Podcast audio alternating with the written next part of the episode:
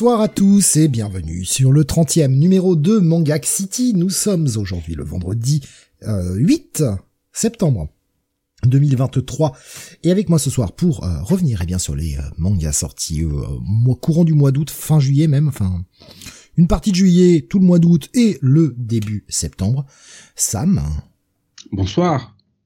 et Don Jonath, Salut à tous. le Don évidemment. Oui, oui. Alors, euh, je ne suis pas non plus euh, Don Draper, hein, voilà. Mais euh, je suis euh, apparemment un Don quand même. C'est c'est ton côté euh, tu pourfends les criminels, c'est ton côté Don Diego de la Vega. Ça vient de loin celui-là, la, la référence. Oui. Oui, je, Ouais. je fais vraiment ce que je peux pour arriver à sortir les rames, tu vois. Moi, je, moi, je serais plus allé euh, modestement vers euh, Don Vito Corleone, hein, évidemment. Mais Je- bon. Ouais, ouais, j'ai pensé plutôt mafia moi aussi. Hein. ouais. C'est vrai, j'aurais pu aller là-dessus en fait. Ça m'est pas venu à l'esprit trop une pur. putain de hein. seconde. Il est, il est trop pur visiblement. hein. Ah mais je sais pas, je, je, je t'imagine bien en Zoro, euh, pourfendeur, euh, pourfendeur du crime. Oui, oui. Comme Catwoman, euh, je vole les riches, je vole les riches pour euh, garder pour moi. Voilà, Ah, très bien.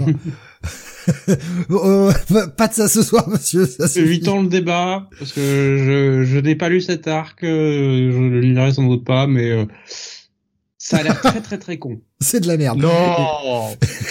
Mais on- bon, en fait, on va surtout pas en parler parce que il y a aussi des gens qui, qui lisent qu'au rythme français Oui, oui, et oui. on voudrait pas les spoiler parce qu'il y a quand même encore un arc avant à sortir et à s'infliger. Donc on va pas euh, leur péter le moral trop vite. Voilà. Déjà qu'il y, a- il y a beaucoup de gens qui comparent ça au run actuel sur Spider-Man. Ah non. Ah quand même. Il y en a un Ah, qui est vraiment plus con que l'autre. Ouais. Mais est-ce que c'est pas triste de se dire les deux séries, on va dire les plus emblématiques des deux plus gros éditeurs, sont en pleine compétition pour savoir qui est la plus conne des deux?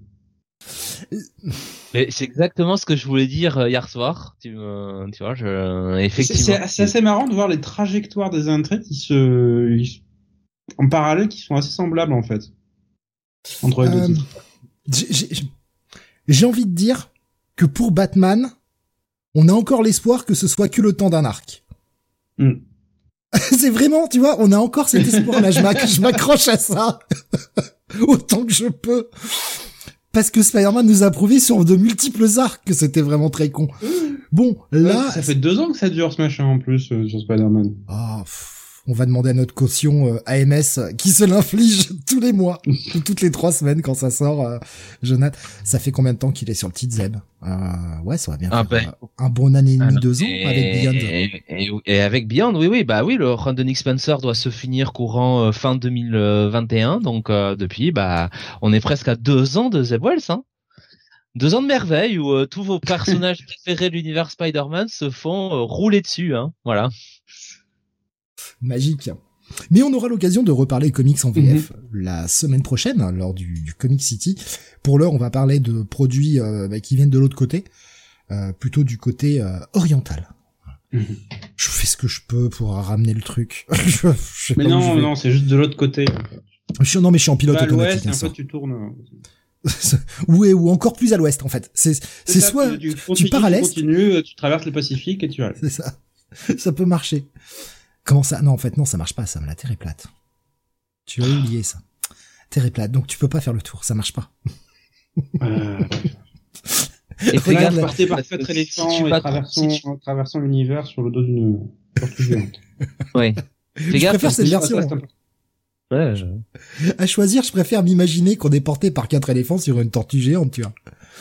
Plutôt que Alors, il y a des légendes qui parlent d'un cinquième éléphant, mais on évite d'y croire. Voilà. Ceux qui n'auraient pas compris, je parle évidemment du Discord. Du, du disque monde, ouais, la, la bonne Voilà. ref. C'est ça. le- que tout le monde euh, devrait lire et qu'on devrait inscrire dans le programme scolaire. Parce que pour une fois, ce serait bien que les enfants lisent des livres qu'ils pourraient aimer. Du, Voilà. bon Terry Pratchett. Regretter Terry Pratchett. Oui. Euh, waouh, comment on a pas pété l'ambiance là d'un coup. bah écoute, étant donné que Terry Pratchett lui-même a transformé sa, sa mort en, en petite blague, Ouais. voilà, le monsieur avait le sens de l'humour jusqu'à la fin. C'est vrai. C'est vrai. Euh, le programme de ce soir, eh bien, euh, comme je l'ai dit, hein, des, des, titres sortis fin juillet, des titres euh, sortis au mois d'août et puis des titres sortis début septembre. nous avons 16 parutions, je crois, au total, si j'ai pas mal compté. Euh, oui, ça doit être ça. C'est ça, 16. 16 titres dont on va parler. bon, certains, il y a deux tomes qui sortent en même temps, donc bien évidemment, on, on abordera les deux. Il y a des séries qui se concluent, et c'est ce par contre on va commencer, des séries qui commencent. et un petit peu tous les éditeurs représentés grosso modo. Les acteurs majeurs, en tout cas. Euh, oui, on a le gros du paysage. Ouais, ouais, ouais. On va démarrer justement donc par un titre qui se termine euh, bah pour. Euh, c'était une réédition évidemment en édition perfecte, seulement deux tomes au lieu de trois. Et si tu vas nous parler Sam de Season Life.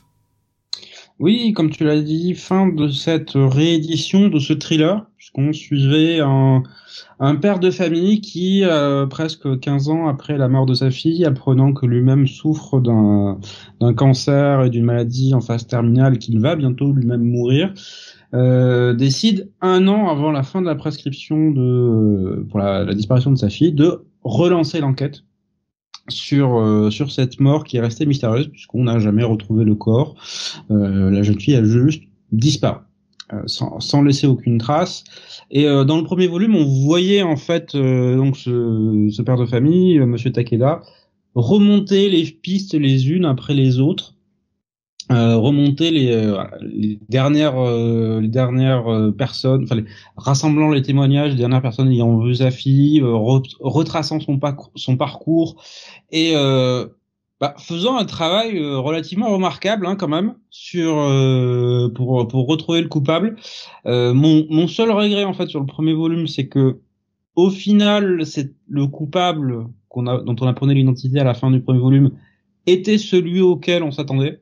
Voilà. Euh, il y avait, euh, je veux dire, il y avait des les, les, les, signalements, les mises en place de début de volume étaient suffisamment clairs que pour pour que même moi en fait je les vois.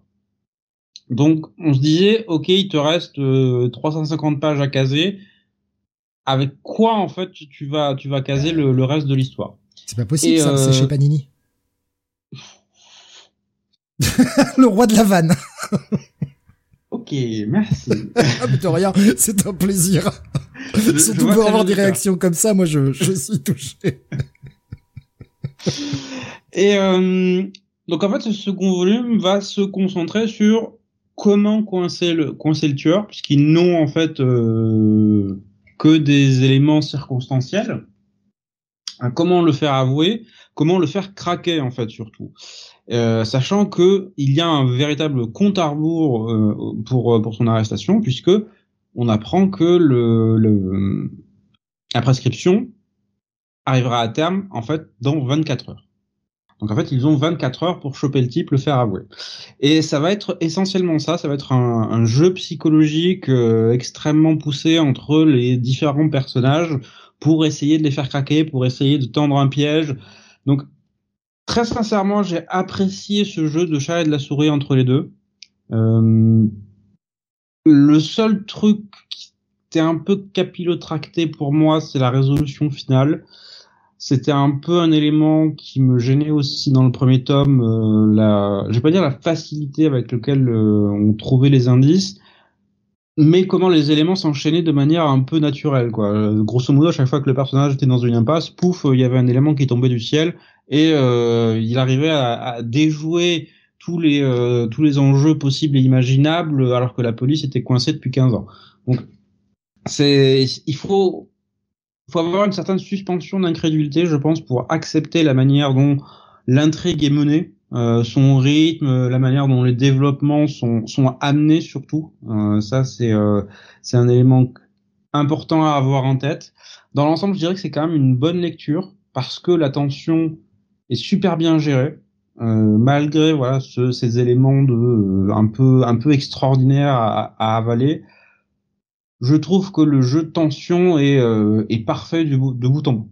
Là, euh, le, le, fait de changer la dynamique, de ne plus être dans la recherche, dans la confrontation dans dans second volume, ça ça amène, un, ça renouvelle l'intérêt dans, dans l'histoire.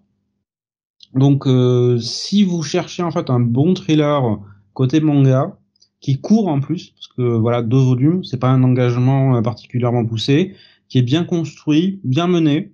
Euh, bah, Season Life euh, vous parlera et sera une bonne lecture pour vous aussi.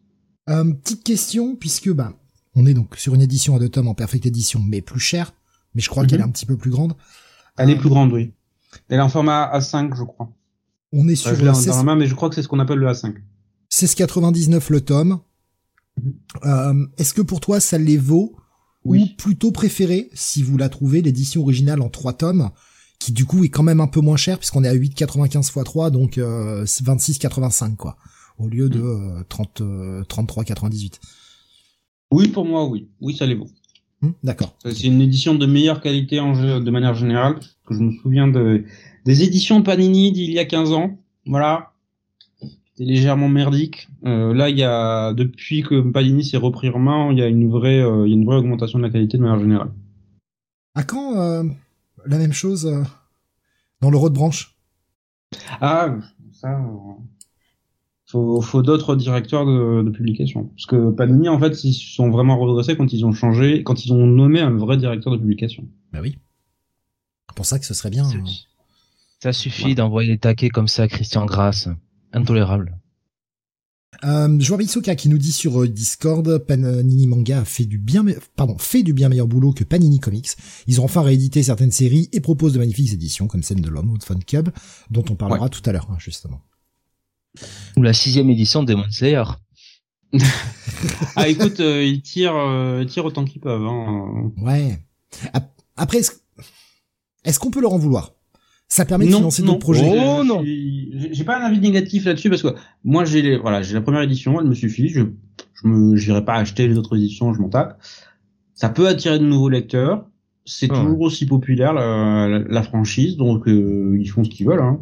Ensuite, ça Non. remplit les caisses, ça leur permet d'aller euh, d'aller acheter d'autres Exactement. fran- d'autres franchises ou de relancer justement des choses qui avaient été abandonnées en cours de route, de leur donner une seconde jeunesse.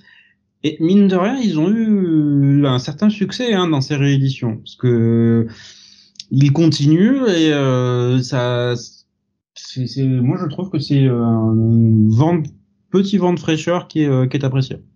Ils ont même fait des offres pour ceux que ça intéresse sur certains titres tout au long de l'été. Elles sont peut-être encore en cours. Je vous avoue que je, je sais pas, mais c'était encore le cas quand euh, quand je suis passé euh, au Leclerc culturel il y a quoi? Il y a une semaine, une semaine et demie, euh, avec des, des titres comme par exemple Banana Fish euh, chez eux, euh, certains Mhm. titres comme ça, dont le premier volume était seulement à 8,99. Euh, 9,99 je crois. Ah ou 9, ouais 9,99, ouais c'est ça. Bah, et- en fait, c'est toutes les perfects qu'ils ont rééditées ces dernières années. Donc effectivement, il y a Banana Fish, Fish, il y a Eden. Euh, je crois qu'ils ont aussi ressorti le premier tome de Yasha en, à 9,99. Donc en fait, toutes ces séries qui ont eu, qui ont retrouvé une seconde jeunesse et qui ont retrouvé un nouveau public en plus, hein, parce que c'est euh, c'est des éditions, comme tu l'as dit, qui sont plus chères et qui pourtant ont trouvé un public de taille euh, plus que respectable. Enfin, je, je crois que Eden, ça a été réédité quasiment 6000 exemplaires le volume. Euh, je crois que c'est plus que ce que l'édition or- originale a vendu. Donc, euh, Après, on est dans une ère, clairement pour le manga, comme pour le comics aussi, on le voit, hein, et on, on, on s'en fait souvent l'écho dans les Comic City, mais on le voit aussi que pour le manga, on est comme dans une ère où on réédite en, en gros volume. Hein, ces éditions Oui. perfectes qu'on a dans tous les sens. Euh, et ça attire un public de les avoir en version un peu intégrale, un peu collectée, quelques pages couleurs, Mhm. un format plus grand qui attire aussi parfois certains lecteurs. Mais c'est surtout, bah ouais, t'as des volumes un peu plus gros, quoi. Et euh, ouais, peut-être que pour certains, ça leur fait sauter le pas. Et ce premier tome à 10 balles, au lieu de, en général, 17, quelque chose comme ça, c'est ça. toujours une petite offre qui peut vous permettre de vous lancer dans une série où, vous direz- où vous disiez, bah j'attends un peu, euh, ah, quand j'aurai le- les finances, ça peut être le moyen de sauter le pas. Il y avait euh, Isoka qui disait ils avaient fait une offre pour euh, 20th Century Boys aussi, je crois. Oui, effectivement. Encore une fois, quand on a les deux produits dispo euh, ou que c'est vraiment plus dispo mais qu'ils te le ressortent comme ça, ça peut valoir le coup. Ce, ce serait un peu plus dommageable s'ils ne sortaient le titre que comme ça, que dans ce format-là, euh, plus cher, et euh, bah, que les lecteurs aient pas vraiment le choix. Mm. Ça, ce serait chiant. Euh, Rasmus nous disait, ça permet de remplacer des tomes qui datent, et on a souvent de nouvelles trades. Très souvent, oui. Contrairement à Panini pour Mais- Comics, les traductions sont retravaillées. C'est incompréhensible. Oui. Enfin, comment, comment, euh... non, je, je- ça- c'est déjà en train de C'est m'énerver. pas, c'est pas le même sérieux dans la, dans la gestion. Simplement. C'est pour ça qu'ils peuvent oser continuer à rééditer des trucs de Spider-Man euh, massacrés des années 60, alors que ben, je crois qu'on rêve tous d'une bonne traduction de, de cette époque, quoi. Enfin. Ouais, c'est. Ça, ça c'est, dingue. D'un côté, ils font le super boulot, et de l'autre côté, ils en ont rien à battre, quoi. Ouais. Euh... Rubius qui nous dit sur YouTube, j'ai un peu peur que dans un an, euh, que que dans un deux ans, pardon, euh, Panini Manga fasse comme Panini Comics et sorte euh, la merde à tire larigot pour saturer le marché. Non, je pense pas. C'est pas, c'est pas le genre du, du directeur de publication, je pense. On a l'impression que ça donne depuis qu'il a repris la boîte, c'est quand même que on est sur de, de bien meilleurs rails. Hein. Et il y a euh, meilleur respect du client. Après, évidemment, on ne sait pas, ça peut changer, hein, bien sûr. Mais en tout cas, mm. ça part dans cette direction-là. Il y avait euh, Alexin qui disait après Panini ressortent encore des Slayer, hein, ce que vous disiez tout à l'heure, en édition pilier et le coffret vide, euh, enfin puis le coffret intégral normal et le coffret vide à 15 euros. Pour ceux qui veulent le coffret. Ouais. Euh, bon, euh, un tome que tu recommandes du coup, euh, Sam? Oui, oui, une série que je recommande en général. Euh, c'est une bonne petite série. Ouais, qui a le mérite d'être d'être courte aussi. Oui. Ce qui peut, euh, ce qui peut être un argument d'achat pour certains. Euh, faut pas l'oublier. Mm. Bah, je dirais c'est une, en fait, euh, c'est une bonne lecture d'été en fait. Vous prenez les deux tomes, vous lisez ça sur la plage, c'est très bien. Effectivement, effectivement, ouais, c'est c'est lecture lecture courte que tu peux faire durant ton été entre deux, on va dire lecture un peu plus demandeuse. Mm. On va continuer avec toi, Jonath. Tu vas nous parler eh bien de ce qui est un one shot Ouais, c'est ça, un one shot. Ça s'appelle Quand la nuit tombe. Oui, chez euh, les éditions euh, Akata. Donc c'est scénarisé, dessiné par euh, Ri Aruga, à qui on devait notamment Perfect World, pour ceux que ça parlera. Alors là, par contre, c'est changement d'ambiance parce qu'on va être sur un drame slash Ouais, sur un drame, hein, on peut le dire, euh, c'est un drame, puisque euh, du côté euh, donc de la région de Tokai, dans une zone industrielle japonaise, on a donc bah, deux amis, un garçon et une fille. Alors le garçon s'appelle Takaomi, la fille Ao. donc ils sont amis de à peu près depuis le collège et ils se fréquentent au lycée. Et c'est un peu un jeu de la chat et la souris qu'ils ont. Ils ont du mal à ils ont du mal à faire le premier pas euh, l'un vers l'autre, euh, à avouer leurs sentiments respectifs parce qu'on sent assez vite qu'ils ont euh, ils ont des sentiments pour l'autre. Et en fait, bah il y a un drame qui va se nouer là-dedans parce qu'au moment où où finalement ils seront prêts à enfin sortir bah, tous les deux, avoir un rendez-vous, eh bien la soirée va être gâchée tout simplement parce que bah va y avoir un va y avoir un crime. la mère de Takaomi euh, rentre chez elle, enfin est rentrée chez elle un soir euh, plus tard que d'habitude, euh, très fatiguée, très très gênée, un peu savait pas trop où se mettre. Takaomi comprenait pas trop ce qui se passait. Et puis quelques jours plus tard, eh bien la police est allée dans la famille de Ao pour chercher son père parce que bah, son père a tout simplement violé la mère de Takaomi et donc euh, à partir de là, euh, bah, l'histoire c'est un peu suivre comment ces, ces deux personnes euh, vont pouvoir continuer d'avoir une relation, comment ils vont reprendre leur vie aussi chacun de leur côté. On va avoir une double narration un peu en parallèle et ça va se passer sur plusieurs années. On va avoir un flashback sur bah, l'âge adulte. quand ils ont 24-25 ans pour voir où ils en sont.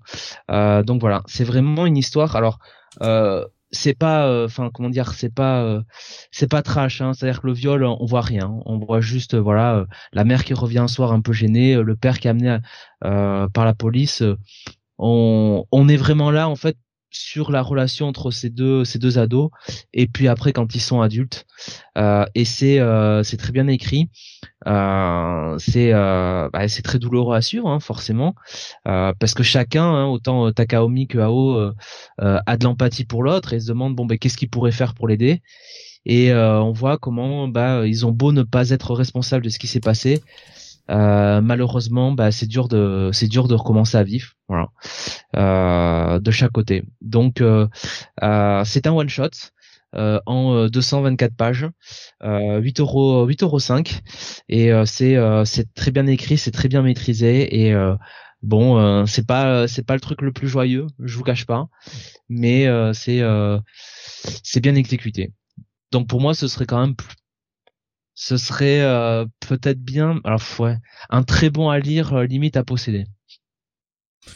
Le, le, le truc est prépublié. Est-ce que tu sens que c'était une écriture prévue d'ores et déjà pour être très courte comme ça, ou est-ce que tu penses qu'on a un peu coupé les ailes de la série? Est-ce que la fin t'as senti, tu l'as senti peut-être un peu rushé, un peu je range les jouets vite? J'ai pas l'impression. J'ai euh, parce qu'en fait, dès le début de l'histoire, en fait, on va Takaomi quand il est euh, quand il est adulte. Donc j'ai l'impression que euh, l'histoire se voulait se voulait rapide mhm. et j'ai pas l'impression qu'il y avait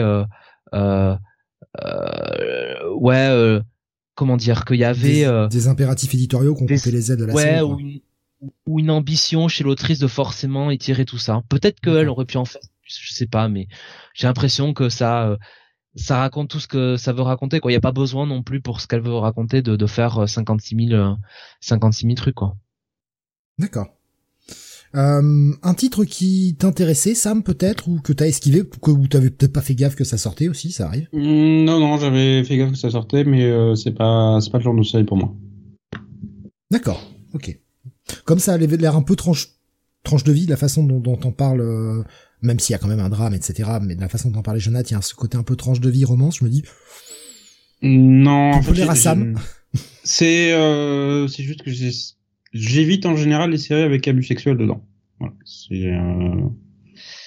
Alors, c'est-à-dire que effectivement, euh, bon, j'ai compris que c'était sur les conséquences du, truc, mais euh, mais la situation est quand même pesante. La situation est quand même pesante, quoi. Faut bien, faut bien comprendre, quoi. Et ça découle directement de ça. Donc, je peux comprendre que, voilà, c'est pas, c'est pas le sujet le, plus simple hein, pour tout le monde. Hein. Oui. Oui, mais oui, oui, ça reste quand même euh, assez, assez glauque, quoi. Euh, Isoga dit, j'ai l'impression qu'on s'intéresse au post-traumatique. Exactement. Ah bah, il a, il a mieux exprimé que moi. Voilà. Euh, post-traumatique. Euh, j'ai même envie de te dire que pour eux le trauma euh, c'est voilà c'est quand ils apprennent le truc quoi. Enfin tu vois il y a le, le trauma déjà de oui mais c'est le trauma des gens autour en fait. Oui oui oui. Ben, leur trauma eux qui, qui, qui le ressentent quoi qui ressentent cette situation qui, qui essayent de vivre. Et puis après oui il y a il y a un post trauma aussi quand même. On est euh, on est plus euh, plus en avant dans le temps et oui. Oui c'est c'est sûr que de toute façon comment être en couple avec le fils de celui qui bah, avait ta mère quoi tiens. Alors c'est la fille en l'occurrence. Ou la fille oui pardon oui mais c'est pareil, mais c'est pareil, t'as raison. Oui, enfin de toute façon avec l'enfant, oui, euh, c'est compliqué. Ce qui, est, bien, ce qui est bien, c'est que l'autrice fait pas du trash pour faire du trash. Elle garde quand même une forme de réalisme dans sa caractérisation des personnages, quoi. Tu vois, euh, l'ado là, euh, sa mère a été violée. Enfin, il, euh, comment dire, il a pas, il a pas des réactions, je sais pas quoi. Il me semble qu'il réagit de d'une manière logique par rapport à quelqu'un qui connaît depuis des années des années avec mm. qui s'entend très bien et et qui l'aime et qui est très gentil de toute façon quoi de base quoi. Oui de toute façon bah on sent bien le, côté euh, est-ce que les péchés du père euh, se transmettent euh, sur les enfants quoi. Exactement. Il y avait Rasmus qui disait ah du coup Berserk c'est pas pour toi Sam non plus si si j'ai lu Berserk Mais euh, Rasmus disait euh, euh, avec parce que là c'était un peu genre pour troller. Euh, je peux je peux comprendre ça. mais J'ai arrêté Jagan que j'aimais bien pour certains passages dans ce genre. Mm. Avec Jagan aussi. Mm. je dirais c'est doublement pénalisant pour Jagan parce que c'est pas c'est pas la série qui aborde le sujet de la manière la plus la plus mature qui soit. Ouais. Ce qui est moins le cas de Berserk, je pense, parce que Miura explorer, je pense, les conséquences de, de ce qu'il y avait derrière pour euh, pour chacun. Et euh, là, c'est oui, Jagan était beaucoup plus superficiel. Alexin qui disait un Jagan vers la fin c'est difficile. Euh, et Isoka qui disait pourtant Dan Dadan commence par un abus sexuel Sam. Heureusement que la série oui, est pas bah, ce temps-là. Euh, le truc, c'est que la série est pas du tout dans ce ton-là. Et ce que c'est ce qu'on disait avec euh, avec Jonathan quand on avait lu le premier tome, c'est que moi j'avais été surpris par cette scène. Ouais. Parce que tu lis le reste de la série, ça ne réapparaît plus jamais en fait. C'est vraiment un, un, élément qui euh, est un peu. C'est un peu c'est un peu le côté je veux en faire beaucoup dès mon premier chapitre, bah, comme la sonde mhm. anale de Cartman quoi. Tu vois vraiment aller dans le ouah putain on va faire des trucs et je pense que ouais l'auteur s'y est hyper mal pris et s'est dit je vais faire un truc genre over the top, sauf qu'il l'a fait un poil trop réaliste parce que des des extraterrestres qui sont là, euh, bon bah euh, on va euh, tester les limites du corps féminin. Eh non, non. Ouais. Clairement, je pense que son éditeur aurait dû lui dire, euh, écoute mon grand, la série a plus une tendance, euh, on va dire, légère et comics, rien à foutre là en fait. hein. Ouais. Autant le coup de je te vole ta bite, Mm. ça passe encore. Mais là, c'est vrai qu'on est quand même sur euh, un viol tournante, quoi. Tu vois, donc euh, Ah, ah, ça, il a bien compris, hein, parce qu'après la bite, il y a autre chose qui y passe. Hein. c'est euh, on, on est quand même pas sur la même graduation du truc, quoi. Si encore, c'est con, mais si on lui avait euh, volé sa chatte, tu vois, c'est-à-dire elle, elle a plus euh, l'organe, c'est pas la même chose, tu vois, que euh, on abuse de ton organe, tu vois. Je trouve qu'il y a quand même une putain de graduation ultra différente. Et il y en a une qui est qui peut être rigolote, il y en a une autre qui est pas du tout rigolote, quoi. T'as beau le tourner comme tu veux, c'est jamais drôle. C'est bon. Euh, Mais c'est surtout qu'en plus, c'était pas utile, quoi, en fait. Oui, c'était pas utile. Voilà, c'est ça. Isoka qui me dit, je suis d'accord, hein, l'éditeur avait son mot à dire. C'est curieux de, m'en- de commencer un manga comme ça, c'est pas passé avec moi. Ouais, Je, comprendre. Voilà, et c'est ce que dit Isoka. L'histoire de couille et de la bite, ça peut faire sourire, mais pas l'ouverture. Exactement. Exactement. Il y, a une graduation. C'est bon. Euh, heureusement que le, le, le titre s'est vachement repris depuis. Vraiment. hein. Et on parlera bien sûr du tome 7, là aussi un peu plus tard dans l'émission. Donc un tome qui t'a vraiment séduit, Jonathan, j'ai l'impression, ce Quand la nuit tombe.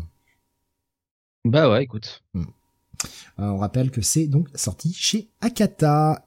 Euh, et ben on va continuer, Sam, on revient vers toi, avec l'ère des cristaux, tome 12. Une couverture Oui. pour le moins... Euh, enfin, vide, c'est pas le terme que je cherche. Euh, Il y a un terme pour ça, et j'arrive pas à trouver lequel c'est. Minimaliste. Merci, c'était le mot que je cherchais en fait, et je suis trop fatigué pour le retrouver. Merci Sam. C'est ouais, la Je couverture est, est ultra minimaliste. Quand j'ai vu ça, je me suis dit c'est une blague, elle est pas dessinée. Et après j'ai vu qu'il y avait des détails, mais euh, je me suis dit putain c'est un truc blanc en fait. non. Mais euh, du coup ça me tient m'attire l'œil, tu vois. Euh, j'ai envie de j'ai envie d'ouvrir l'intérieur. Bah, tu sens la personne, enfin l'autrice, qui est euh, quelqu'un qui est très au fait du, de tout ce qui est notion de design en fait, comment attirer l'œil. Et c'est vrai que tu vois le tome en fait sur les étals, tout de suite ça va attirer ton attention, parce que contrairement à beaucoup de séries où la couverture a tendance à être surchargée ou alors à représenter un, un personnage euh, de face et euh, en gros plan, donc euh, là ça c'est une présentation qui est complètement différente. Ce Ah, qui propose- est un beau qualificatif pour la série. On nous propose alors Rubens nous propose épuré, onirique. Euh, L'auteur avait pas le temps. Il y avait Manphobia qui nous propose sobre aussi. Euh, ouais, ouais, voilà, voilà tous ces mots que je n'ai pas trouvés parce que je suis claqué. Pardon. Et je vais en faire d'autres comme ça ce soir. Hein. Vous y, faut vous y attendre. hein. Euh, donc ouais, c'est chez Glénat. C'est chez Glénat, euh, retour en fait de, de la série, puisque euh, l'ère des cristaux avait été absente pendant un certain temps. Euh, la bonne blague qui avait été courue en fait parmi les fans, c'est que à un moment, euh, l'autrice avait publié un chapitre en disant je pars en pause et euh, dans un de ses commentaires elle a dit j'ai acheté une PlayStation 5. Et euh, donc ça a été la blague pendant un moment de se dire ok elle est elle est chez elle en train en train de jouer. Donc, de temps en temps, elle revient pour euh, pour faire avancer son intrigue. Je dois dire que c'est difficile à suivre de chapitre en chapitre et j'ai euh, apprécié cette euh, cette relecture en fait en volume complet parce que ça a remis en contexte énormément de choses, ça a rendu le, la, la lecture beaucoup plus fluide et le développement surtout Euh, parce que mine de rien l'art des cristaux c'est bah c'est pas une lecture simple en termes d'intrigue puisque euh, le pitch du départ c'est qu'on est euh, sur une terre en fait plus ou moins futuriste, plus ou moins SF, plus ou moins dystopique, où euh, l'espèce humaine a complètement disparu. Euh, il n'y a quasiment plus de vie animale en fait sur euh, sur le globe et euh, il y a essentiellement de la vie végétale. Tout ce qui reste, euh, ce sont en fait des êtres qui sont composés de cristaux, euh, qui sont androgynes et euh, qui se défendent depuis des siècles face à ce qu'ils appellent les lunériens.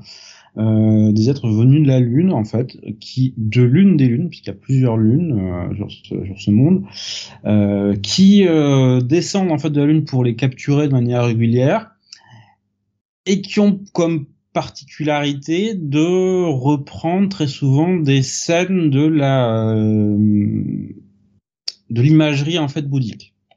Donc c'est relativement perturbant et en fait à partir de ce pitch qui est quand même assez original, euh, elle s'intéressait au personnage de euh, phosphophilitisme euh, puisque chaque chaque individu porte le nom du cristal qu'il compose et on voyait son parcours, son, son évolution surtout, parce que ça c'est le, le, gros truc de, du, du, personnage, et de sa quête pour comprendre euh, qu'est-ce que sont ces attaques, qu'est-ce que sont les lunariens, quel, quel est leur but.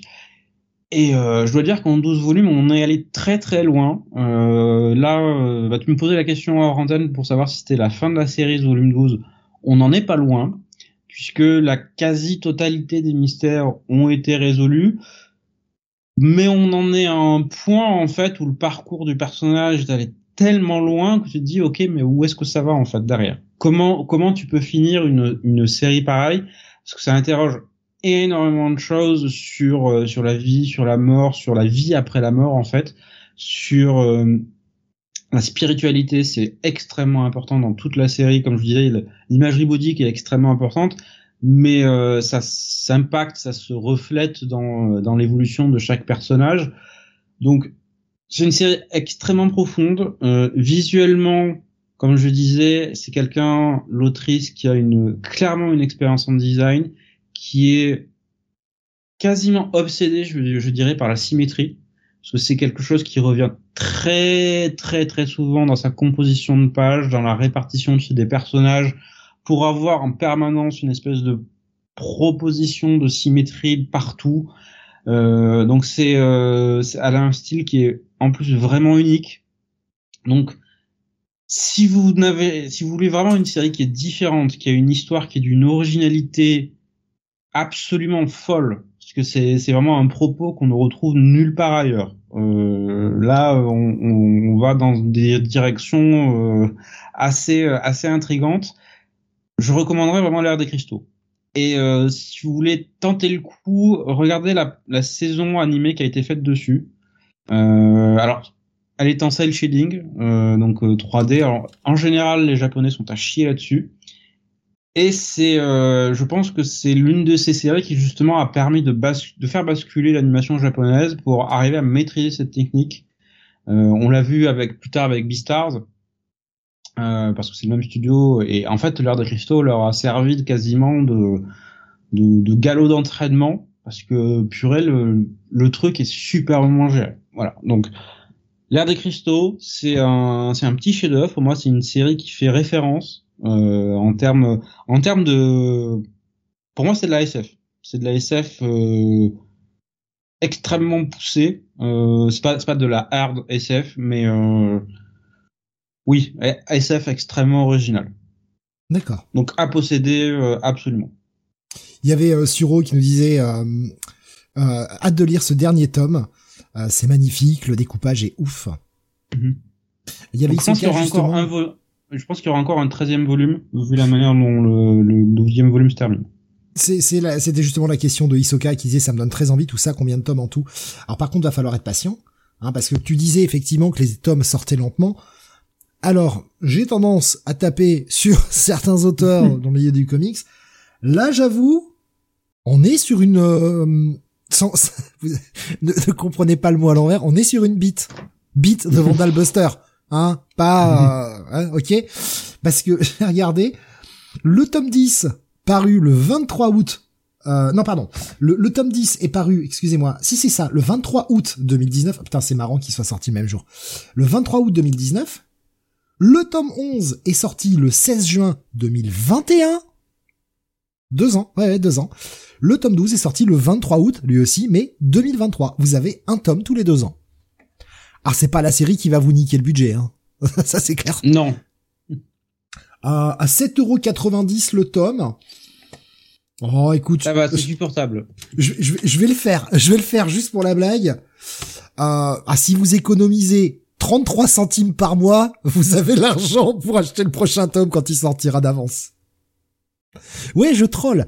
Mais deux ans entre chaque tome, c'est long. C'est beaucoup trop long. Combien de personnes se sont détournées de la série depuis? Ah, la série qui reste quand même populaire. C'est dommage, c'est dommage. Euh, après, je comprends qu'on peut pas forcément avoir un rythme hebdo, euh, bien évidemment, mais deux ans entre deux ans entre chaque tome, quand même. Là, c'est. Ah, on est sur une petite farm end. Euh, voilà. Oui, j'ai encore oh, des griefs. Pas pousser non plus. J'ai encore des griefs. Ouais, Farm End, c'est vrai, c'est vrai. Cinq épisodes en trois ans. Il y a encore, il y a encore de la marche pour atteindre ça, mais. Oui.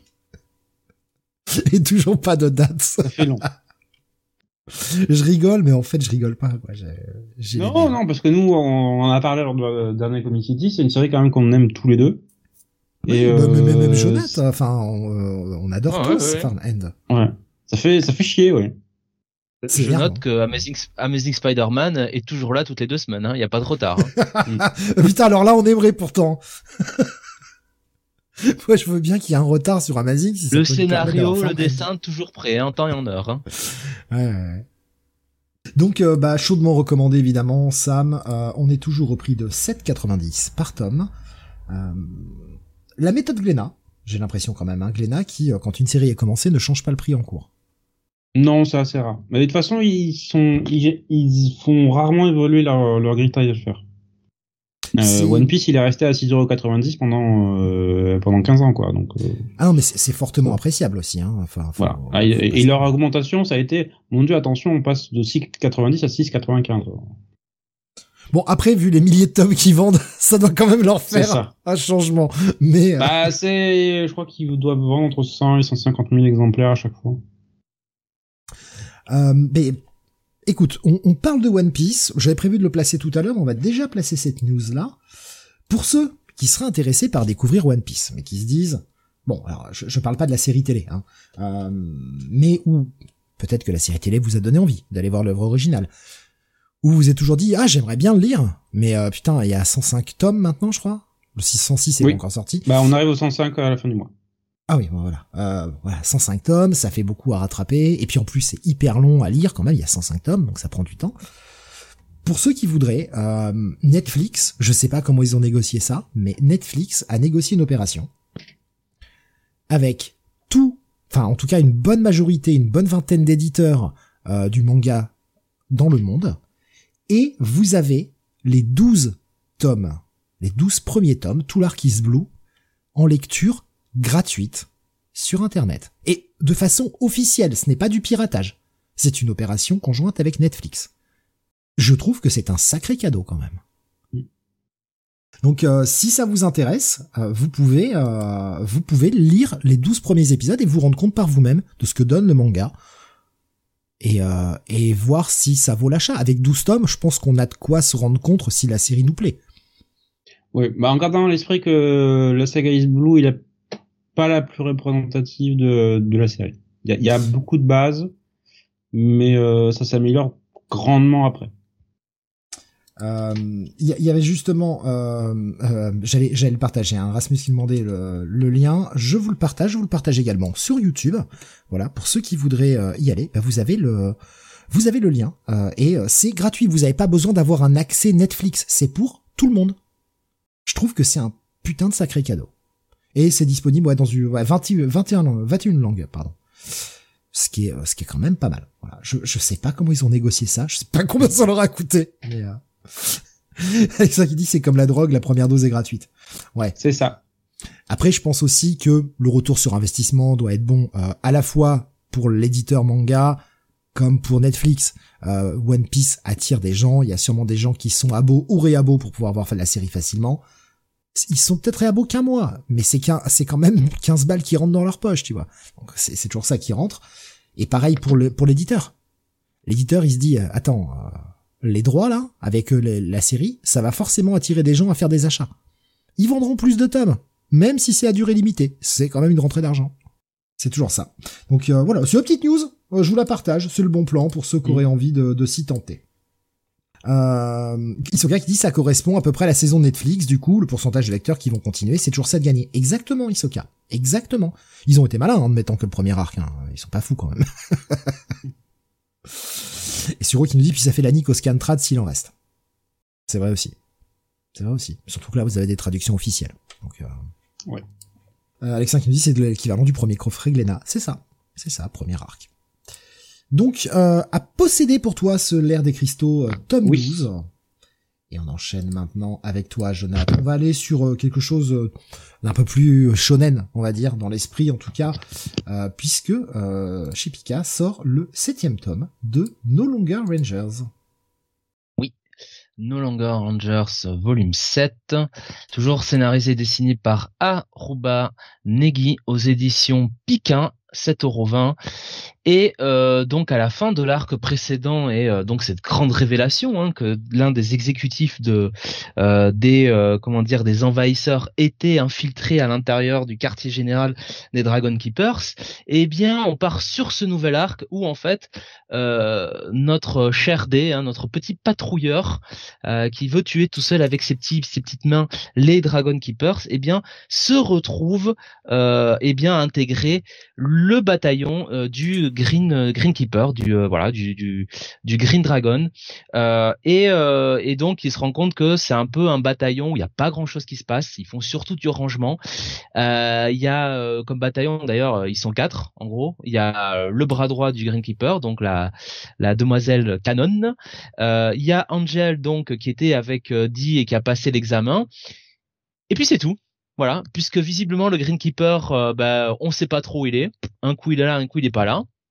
Et visible et donc le ce bataillon dans cet tome va devoir quand même mener une enquête parce que dans un lycée euh, il y a quelque chose de bizarre qui se passe euh, avec euh, bah, des élèves qui sont plus ou moins pris en otage on sait pas trop ce qui se passe et donc ils vont faire une mission un petit peu de d'investigation là-dedans et on va se rendre compte qu'évidemment bah, ce lycée il y a quelque chose un peu de surnaturel qui se passe. Il pourrait y avoir des envahisseurs qui traînent. Et, euh, et surtout, euh, il y a un côté, euh, autant le dire tout de suite, il y a un côté jour sans fin. C'est-à-dire que chaque fois que ils font une erreur, donc puisque ce sont infiltrés en tant qu'élèves, chaque fois que ces membres du bataillon, ce Green Bataillon, font des, erreurs, font des, encarts au règlement intérieur du lycée, eh bien la journée redémarre à zéro. C'est reseté au fur et à mesure. Euh, donc c'est une forme un peu de manipulation, une forme de conditionnement euh, qui s'opère sur eux. Et euh, voilà, c'est euh, ça va être un peu tout ça ce qui va se passer sur cet arc, ce ce ce, ah, ce tome 7 et on va aussi bah, beaucoup apprendre, euh, on va beaucoup en apprendre sur le personnage de Canon donc qui est euh, sur la couverture. Euh, qui est, comme je vous dis, le bras droit du, du Green Keeper. Donc, euh, donc un bon tome. C'est pas nécessairement cet arc euh, celui que je préfère. C'est un arc qui est, solide, qui est efficace. Je trouve que l'arc qui va venir après, quand même, enfin les deux arcs même qui vont venir après sont sont beaucoup mieux. Mais c'est un arc qui je vais pas dire re- fait un bon relaunch, mais en tout cas euh, redémarre un petit peu bien cette série, quoi. Voilà.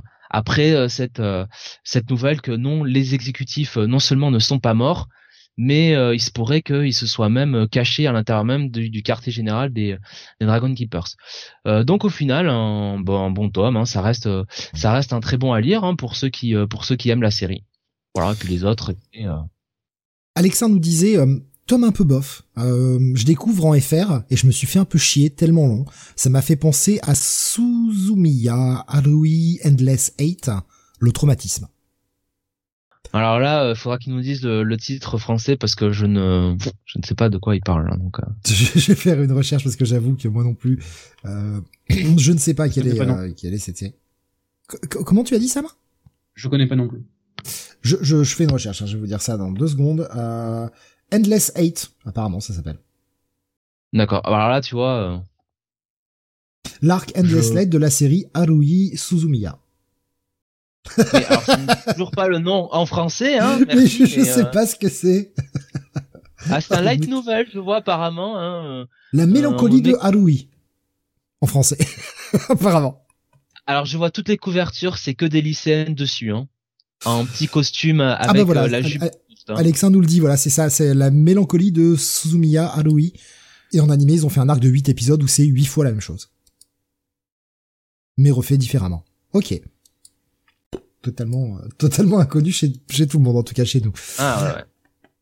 Qu'est-ce que j'ai vu passer? Ouais, donc il nous disait, ouais, voilà, c'est un peu fait chier sur ce, sur ce tome. Euh, Sam, tu, tu as définitivement droppé le titre. Hein, tu, euh, je sais que tu n'avais pas lu le dernier, euh, les, les, les Non, deux derniers, je crois d'ailleurs. 3. Ah bah sur volume 3, d'accord. Je, je croyais que c'était au moins les, les- juste les deux derniers. Ah ouais, ouais. tu, tu restes sur le truc, t'as pas eu envie de revenir. euh. Non, non. Ok. Euh, on va passer à quelque chose de plus doux maintenant. Ah, on va peut-être rappeler le prix quand même. Ouais, on est à 7,20 euh, par tome. Chez ouais. Pika. Euh, on passe à quelque chose de plus doux. Sam, tu vas nous parler chez Kana de Entre les lignes. C'est le huitième tome. Oui, suite de cette série que j'aime beaucoup depuis euh, depuis le départ, qui s'intéresse au personnage de Asa Takumi, qui est une jeune femme, une jeune fille de, de 15 ans, qui perd ses parents en fait du, dans un accident de voiture et qui est amenée à aller vivre avec avec sa tante, une femme qu'elle connaît peu, euh, qui s'était éloignée de, de sa mère, qui est un peu une, une excentrique à sa manière, une solitaire qui euh, peu au fait des conventions sociales, ce qui est assez inhabituel euh, dans un pays comme le Japon qui est extrêmement codifié. Et euh, entre les lignes suit en fait leur euh, leur parcours, leur relation familiale, la manière dont elles vont essayer de recréer une espèce de cellule familiale de base, et aussi euh, voilà l'évolution l'évolution de sa tante, l'évolution de Asa en, en tant qu'elle-même, la manière dont elle va gérer en fait son deuil au fil au fur et à mesure des volumes. Et euh, alors ça, c'était dans les premiers volumes. Et en fait, plus on avance, plus euh, on a une espèce de série de vignettes euh, à l'intérieur de, de chaque volume où on va s'intéresser soit à ça, soit à, à un des personnages qui l'entourent, puisqu'elle va très vite, euh, enfin très vite, progressivement réussir à nouer des liens avec, euh, elle, va, elle va réussir à avoir plusieurs amis au lycée. Euh, va avoir euh, va rencontrer euh, certains des, des amis de, de sa tante euh, voilà. Donc il y a y a tout un groupe que l'autrice suit. Et euh, c'est toujours écrit et dessiné de manière euh, vraiment je trouve exceptionnelle. Euh, il y a une vraie vraie sensibilité dans la manière dont tout est géré. Dans ce volume 8 en fait c'est très centré sur la thématique de la découverte de l'autre euh, dans le sens où les gens qui nous entourent ne sont jamais véritablement ce qu'ils paraissent, ou alors nous cachent une part d'eux-mêmes. Euh, ça va partir en fait d'une des amies de Asa qui va lui révéler une information très importante sur elle-même qu'elle a qu'elle avait peur en fait de lui révéler à la base. Euh, Asa qui va pas bien le gérer au début. Voilà, ça ça va prendre un peu de temps. Et en fait, ça va la faire rebondir sur une interrogation qu'il qu'il habite en fait depuis la mort de ses parents c'est bah, qui étaient en fait ses parents. Qui est question que on, on en a amené tous à se poser en fait à un moment ou à un autre de notre vie, parce que nous en tant qu'enfant, quand on était enfant, on les connaissait en tant que parents et aucun autre, euh, aucune autre facette d'eux-mêmes à part ce sont mes parents et rien d'autre. Et là, en fait, euh, elle arrive à l'âge où justement on commence à se poser la question de mais qui sont-ils vraiment au-delà de ben, sont mes parents et y a pas, de, ils ont pas de vie en dehors de ça. Et euh, elle va, dans les précédents volumes, elle s'est interrogée énormément sur la personnalité de sa mère qui pouvait apparaître relativement contradictoire. Et là, elle s'intéresse beaucoup à, en fait à la personnalité de son père, qui était un homme extrêmement réservé, extrêmement refermé sur lui-même, qui avait peu de rapport avec elle, euh, qui ne, voilà, qui était là sans être là euh, très souvent. Et, euh, et, elle va se rendre compte que c'est extrêmement compliqué déjà de connaître les gens de leur vivant, mais alors ça devient euh, infernal en fait, de impossible de le, après leur mort. Il reste des gens figés qu'on ne connaîtra jamais vraiment, au-delà de l'image qu'ils pouvaient renvoyer aux autres ou à, ou à soi-même. Donc, comme je dis, une série qui est euh, pour moi parfaitement menée, euh, qui touche des, des sujets assez sensible et qui le fait extrêmement bien avec une finesse, une finesse de propos, une finesse de dessin que, que personnellement j'aime beaucoup. Voilà. Donc c'est, euh, ça reste un coup de cœur à chaque fois que, que je lis un nouveau tome. Euh, je trouve que ce volume 8 fait quasiment l'un des meilleurs que j'ai pu lire dans la série. Et euh, ça s'inscrit en plus dans la collection live de Kanak, dont j'ai suivi plusieurs de leurs séries là-dedans, et c'est euh, c'est à chaque fois une, une, très très belle découverte. Donc euh, voilà, si vous n'avez pas encore essayé entre les lignes, ça fait partie de mes euh, coups de cœur réguliers. Si on nous faisait une histoire à lire en hiver, quand la nuit tombe à 17h, actual blues. non, non, il y a, y a, des choses assez positives dedans. Euh, dans le même genre, parce que faut dire que vu comment t'as commencé la review, dans le même genre, il y avait euh, Isoka qui nous disait juste avant Dramax City, un petit viol et ses conséquences, un petit accident de voiture mortel, petit vendredi détente. Oui, attendez, attendez, on peut faire mieux. Oui, oui. on va, on va monter le niveau d'un cran, vous allez voir. ça va, ça va partir là. Euh, donc ouais, sorti chez Big Cana ce volume 8 euh, et au prix de 7,70. Euh, va falloir attendre un petit peu cependant pour le prochain tome, puisque je le vois pour le moment annoncé en tout cas pour le 16 février euh, bah, 2024. Ah oh, putain. Ça fait mal. Bah, surtout que la série arrive à sa conclusion au Japon, puisque normalement la série se terminera au volume 11, si ma mémoire est bonne. Donc euh, ouais, c'est bien, mais on va. Après, c'est cohérent. C'est cohérent, Sam. Le, tome précédent était sorti le 3 mars. Donc en termes d'espacement entre les tomes, ça reste cohérent. Bon, je sais que la série se vend pas exceptionnellement bien, donc je pense que ça explique les, les écarts entre chaque volume. Mais puis ça, ça commence à faire là, ça, ça fait six mois là. Ouais, ouais, ouais, ouais. C'est, euh, c'est un peu ça, ouais. Et euh, je regarde un peu les épisodes d'avant, enfin les, les tomes d'avant. Ouah putain, le tome d'avant c'était encore pire quoi. Le tome 6 euh, c'était 3 juin 2022 et le suivant est sorti le 3 mars 2023, tu vois. Donc euh, ouais, putain, ils prennent du temps hein, entre chaque tome là quand même. Hein. Ouais. On dirait même qu'ils ont accéléré. Hein. c'est fou. Ils ont réduit le délai. Il y a plus que 6 mois au lieu de 8. C'est bon? Euh... Ouais, donc gros coup de cœur. Euh, en tout cas, série coup de cœur un peu à chaque fois pour toi que tu recommandes chaudement. Toujours. Ok, le pareil pour les gens qui peuvent être un peu sensibles, je pose la question quand même. Je sais que tu as dit qu'il y avait quand même aussi un peu d'optimisme, etc. Mais tout ce qui va être un peu drama, l'accident de voiture, tout ça, c'est pas trop lourd pour des gens qui vont peut-être un peu des un peu plus légère. Comme je dis, c'est très très bien géré. Euh, vous ne vous ne sortirez pas de là en ayant envie d'antidépresseurs. Ok. Euh, avant de passer à la suite, il y avait Isoka qui nous disait en parlant de délai, 5 mois entre les tomes 104 et 105 de One Piece, un record depuis que je suis sur la que depuis que je suis la série. Et il n'y avait pas eu un Bah oui, mais c'est parce qu'on a rattrapé en fait. Hein. Ouais, puis il n'y a pas eu un moment où Oda a fait une petite pause euh, de, de quelques bah, semaines. il fait des pauses en fait toutes les trois semaines. Ouais, ouais, parce qu'il était euh, il était au bout quoi. oui. Puis je pense qu'il a aussi, malgré tout, euh, dû gérer un peu la série, donner des accords, etc. Ça prend forcément du temps de faire ce genre de réunion et ça te bouffe, un, ça te bouffe un planning très vite. Hein. C'est ça. Mais il faut, faut, aussi se rappeler que ça fait 25 ans hein, qu'il euh, qu'il a tué. Je sais pas si euh, moi je, je, je sais pas comment il fait en fait. 26 même 26 ans à ce rythme en ayant une série hebdo, je je sais pas comment il comment il a tenu aussi longtemps. Sam, ça fait combien de temps que tu es dans ton boulot? Euh, deux ans et demi, ouais. Oh, même avant, t'avais déjà quand même un rythme bien soutenu. Regarde. Oui, oui, avant, oui, depuis, depuis 2017. Oui. Ouais, regarde, tu tiens. De, 2017, ça fait 8 ans, Sam. Oui, oui, moi, Non, non, 6. 6. Je vais apprendre à compter un jour. Oui. Désolé. Oui, mais j'ai des vacances, moi, de temps en temps. Ouais, mais euh, tu vois, tu, tu arrives à tenir quand même. Je pense qu'au bout d'un moment, quand t'as la gueule dans le guidon, tu vois plus. Il y a de ça, oui. Euh, quand quand t'arrives à t'inscrire dans une certaine routine, en fait, euh, faire des grosses journées en fait au bout d'un moment, euh, voilà, ça, se fait. Hein. Isoka dit je me plains pas, hein, il a bien raison de prendre une semaine de pause par mois. Ah oui, alors moi je alors je sais pas si les gens l'ont pris comme ça, mais moi je l'ai pas du tout pris comme une plainte, j'ai juste pris comme une remarque en fait.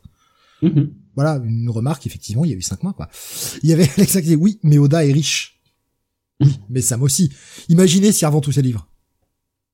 Bernard Arnault, c'est qui hein. Un nain, un nain à côté de moi. Sam, Sam les bat tous avec sa richesse. Euh, bref, euh, donc entre les lignes euh, à posséder pour toi, Sam. On, on, va rester vraiment euh, sensiblement sur la même euh, la même thématique, puisque regardez la cover qui s'affiche. Regardez bien, c'est le même titre. voyez, il y a du blanc partout, il y a une fille sur le côté. c'est c'est la même chose. Vous voyez, regardez à quel point la cover est similaire. Et là aussi, on va parler d'accidents de voiture et de parents qui meurent. On parle du même titre. Jonathan, on parle de You Evil Past numéro 4. Ouais, si- on parlait d'accident de voiture, euh, bon, ce serait une euh, une journée, euh, une journée enfin comment dire, une belle journée dans Your Evil Past. Rasmus a vu, il a vu la différence, il a l'œil, il a l'œil du lynx, il a vu sur la cover en bas le gros moins 16, nous dit met-il. Eh oui, c'est son habitude des films porno.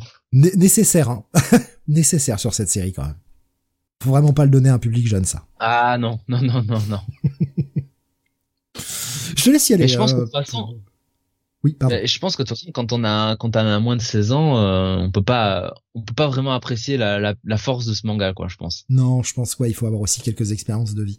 Ah. Un minimum pour pouvoir aussi euh, mieux décanter les choses. Rubéus disait Truck Kun, toujours à votre service. oui. Ça me fait marrer. Pardon. Je te laisse y aller du coup, pardon, sur ce, sur ce quatrième. Oui, alors, euh, Yo et Volpast, donc toujours scénarisé et dessiné par Takashi Sano aux éditions Pika. Euh, C'était sorti le tome 4 le 16 août 2023 au prix de 7,50€. Euh, alors là, sur cet arc, euh, on est toujours dans cette partie où Yusuke, euh, donc, euh, eh bien, commence à, récupérer ses souvenirs. Il est allé dans une ville où il a vécu des moments avec cette fameuse Akari Ishinose, qui était un petit peu la fille avec qui il jouait, celle avec qui il avait ce jeu pour euh, bah, vraiment la, détruire mentalement. Euh, et, euh, Yusuke, donc le, le Yusuke du présent, hein, qui, qui est vierge de tout souvenir, euh, eh bien se souvient petit à petit euh, auprès de sa bah, nouvelle, sa petite amie actuelle, il se souvient de ce qu'il a fait avec euh, avec euh, euh, Akari, euh, donc euh, dans cette ville, cette cette ville un petit peu, oui. Côtière, hein, sur un, y a un port de pêche et et en fait les deux ont essayé de bah, de recommencer une nouvelle vie. Euh, ils se sont échappés de, de leur quotidien euh, et, euh, et voilà ils vivent comme euh, bah, deux nouvelles personnes. Euh, on a Yusuke qui travaille qui travaille comme pêcheur. Ah non, c'est plus le même, Jonathan. Plus du tout le même, puisqu'il s'appelle, Ah pour oui. se cacher, Yusaku. Ah, le mec été imaginatif.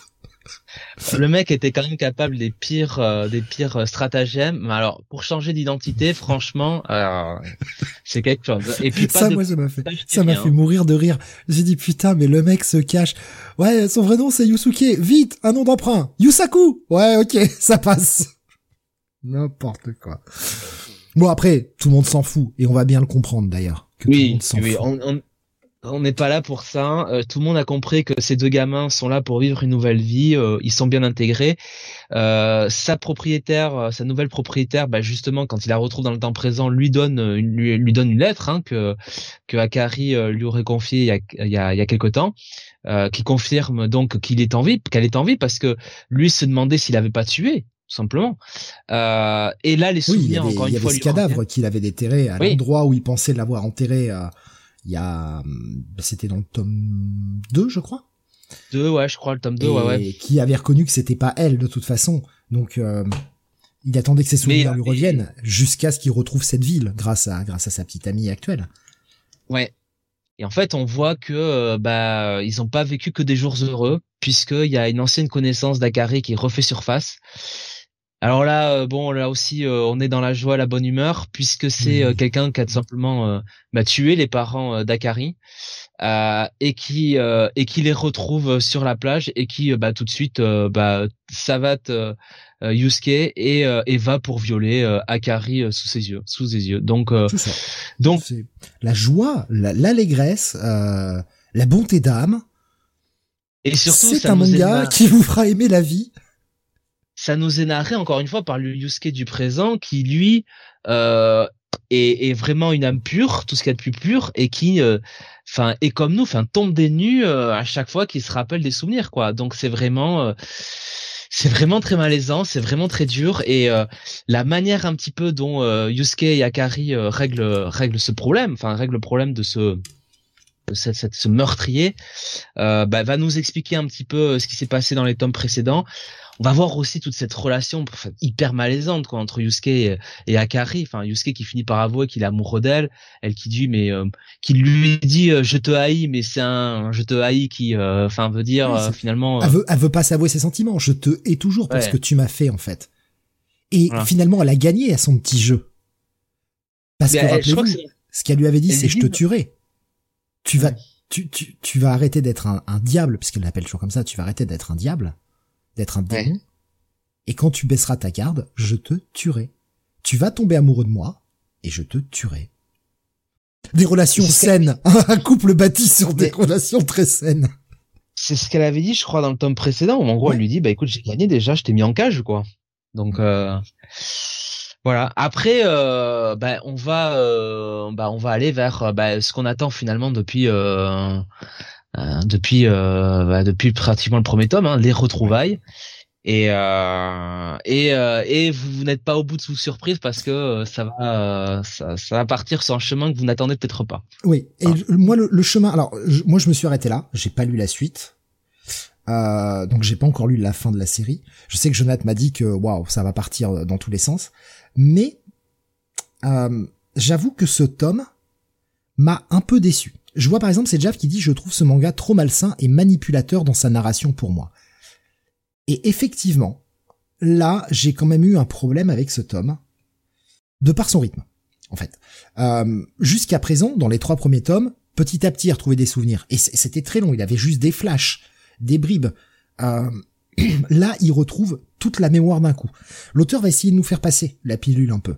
En mode, ah, je suis revenu ici, ça m'a déclenché le truc, je me, je me souviens de tout, parce qu'au final, c'est moi qui au départ avait voulu oublier, et finalement, ça a marché, mes crimes sont revenus me hanter. Bref, il nous trouve une espèce de pirouette, mais je trouve que là, ce qui était cette espèce de quête de souvenirs est balayé dans, dans ce, dans, à la fin de ce tome. Il a récupéré toute sa mémoire. On apprend donc, comme je l'ai dit, que c'était un peu volontaire, cette, euh, en un sens. C'est pas aussi simple que ça. Mais c'était quand même assez volontaire de vouloir tout oublier. Et là, je, je me suis senti un peu floué, tu vois. Hmm.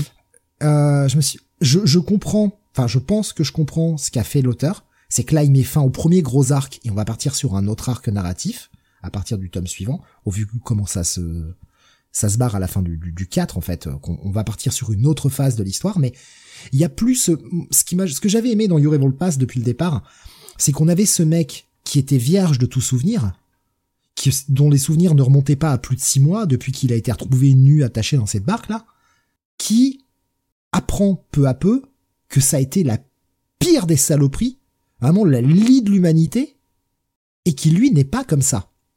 Parce qu'il a plus aucun souvenir, et c'est pas lui.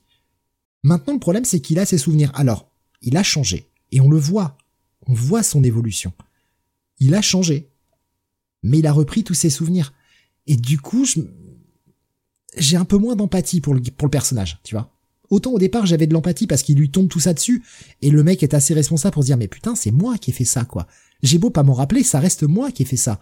Il est toujours tiraillé entre je suis une saloperie et en même temps je suis un homme neuf, en fait. C'est, c'est moi sans être moi. Et là, il y a plus ça. Alors, je sais pas comment l'auteur va rebondir, mais je me suis euh, senti un peu manipulé vraiment sur ce sur ce tome-là, et j'ai un peu moins aimé. Euh, surtout que je trouve qu'il se débarrasse de tous les souvenirs assez vite dans tout le tome. Là, on a fini la partie souvenir. Enfin, la partie souvenir. Euh, bon, j'imagine qu'il va nous rajouter des trucs par la suite, mais tu vois, je, écoute, un peu déçu. Écoute, je vais te dire, euh, ce que je peux dire, c'est qu'il a pas fini quand même d'explorer ses souvenirs. Enfin, ça, tu, tu, tu l'as dit. Mais euh, je, j'étais un peu comme toi. Hein. J'avais la sensation que finalement, ça arrivait un peu trop vite parce que justement, la narration des trois premiers tomes laissait à supposer que vraiment, euh, euh on euh, finalement euh, chaque arc, chaque tome serait un souvenir de plus qui viendrait s'ajouter. Mais en fait, je trouve que l'auteur va finalement sur moi ce qui me plaît plus en fait. Voilà. Euh, je peux pas, je peux pas dire pourquoi, mais, Euh, on va pas, euh, ça va pas être qu'une quête des souvenirs, quoi, ce truc-là, quoi. Oui. Et c'est pour ça aussi que le, le, machin, euh, le machin tombe bien, quoi. Tu, tu, tu, tu y répondras ou pas, tu jugeras ce qui est trop spoil ou pas, mais c'est vrai que mon sentiment à la fin de ce tome 4, c'est que au départ, l'auteur s'éclatait avec ce mystère du mec qui qui enquête en fait sur son propre passé. On avait vraiment ce sentiment d'enquête. Moi, c'est ce qui me plaisait aussi beaucoup dans Your Evil Past avec des choses euh, terribles que tu découvrais et que tu voyais ce gars qui essayait toujours de faire le le bon choix, qui n'est plus cette horrible personne qu'il était. Donc ça, c'était cool. Il y avait tout ce côté enquête. Il y avait ce personnage dont malheureusement, j'arrive absolument pas à me souvenir. Oui, voilà, euh, qui, qui l'aide dans sa quête, qui euh, sait maintenant ce qu'il était, mais décide de de l'aider quand même, qui se prend un, un, joli revers à la fin du tome quand même, et qui nous montre sa véritable personnalité. Tout est une histoire de faux semblants. Et là, je pense en fait que l'auteur, au fil qu'il a raconté les souvenirs, s'est dit finalement, c'est pas ce que j'ai envie d'écrire cette enquête. Ce que j'ai envie d'écrire, c'est ce jeu ultra malsain entre Yusuke et Akari. Mais je, je peux me tromper. Je, encore une fois, j'en sais rien, mais j'ai vraiment l'impression qu'on parle là-dessus, quoi. Euh, alors ça, je peux y répondre non. D'accord, ok. Non, non, non, ça, ça, euh, y a, y a, t'as, t'as, t'en as peut-être l'impression dans la manière dont c'est écrit, mais non, le, le, manga de toute façon, je sais plus, il fait 17, 18 tomes, je sais plus. Euh, euh 14. Euh, 14 mais c'est vraiment pas euh, c'est c'est c'est vraiment pas que ça quoi d'accord euh, c'est pas enfin ce que je veux dire c'est que c'est pas qu'une exploration de ce fameux Your Evil Past quoi qu'une exploration du euh, du diable euh, et une descente aux enfers et une forme de malaisance avec euh, euh Yusuke qui dans le temps présent à chaque fois qu'il va rencontrer quelqu'un va se rendre compte oh bah ouais merde je lui fais ça ça ça c'est horrible et je dois vivre avec ça maintenant ça non il y a moi, je trouve qu'au contraire, euh, l'auteur, euh, il, euh, notamment dans la deuxième partie, je trouve qu'il écrit des trucs vraiment très pertinents. Quoi. Et je peux pas, je peux pas dire pourquoi. Oui, bah, bien sûr, bien sûr, évidemment. Euh, Sejav nous disait, ce qui est horrible, c'est que le manga est tiré d'une histoire vraie et qu'ils ont édulcoré et censuré le manga par rapport à la réalité. En vrai, le personnage principal tenait une boutique de comics, une boutique manga, un site internet et était l'ayant droit d'un classique de la littérature. Ok, Ok, non, je vois où tu vas, c'est Jam. Je vois où tu vas. Non, je me suis fait avoir. on, on dirait pas, on dit, si vous avez pas compris, c'est pas grave. Oubliez, je me suis fait eu. J'ai, je peux pas, on peut pas mettre le gif euh, de Pierre Arditi euh, euh, sur le sur le stream là, mais euh, voilà, c'est lamentable. Je, je, oui, je, je suis tombé dans le panneau. Euh... Clairement pas une série pour toi, Sam, vu tes goûts. Euh, je pense que ça doit être un, un, un, truc qui, non, pas pour moi. qui t'horrifierait. Euh, ouais. Euh, voilà. il dit pareil, j'y ai cru jusqu'à la dernière phrase. ouais, mais ah, t'as bien manœuvré, cette Jeff, tu nous as bien niqué là. Franchement, moi j'étais parti, hein. j'étais dedans, j'y croyais. C'est pas beau, monsieur. C'est bas, c'est bas ce que vous faites. Euh, c'est à 7,70, c'est disponible chez Pika. Euh, je vais quand même continuer de, lire le titre. Hein. Euh, encore une fois, c'est une petite déception quand je compare au tome précédent et à comment l'histoire me plaisait avec ce côté enquête. Maintenant, je suis, suis totalement open pour aller voir la suite et voir où il va nous emmener. Maintenant qu'il a fini cette partie-là, qu'il a fini son premier gros arc sur les souvenirs. Enfin, en apparence en tout cas. Donc je suis, euh, je suis quand même curieux de la suite. Oui, petite déception, mais pas pour autant que je vais arrêter de lire le titre. Non, non, je suis toujours dedans. Donc moi, je t'avoue, euh, c'est pas c'est pas ma partie préférée. Ok, c'est euh, la, la, suite pour toi est meilleure. Je trouve que la, oui, la, la suite, la, la, suite est, est meilleure. Ouais. Ok, et eh ben écoute, c'est c'est encourageant quand même. mais oui, je, je mais après, après, après, moi j'aimais quand même toujours euh, euh, ce cet arc là hein. c'est juste que comme je te dis euh, je trouve que ce qui ce qui va derrière est euh, euh, ouais meilleur honnêtement mais je, je comprends c'est Jav euh, qui, qui disait qu'il qui trouvait le, manga un peu trop malsain et, et manipulateur. Et c'est vrai que là, j'ai eu le sentiment de me faire manipuler sur ce tome-là, quand même.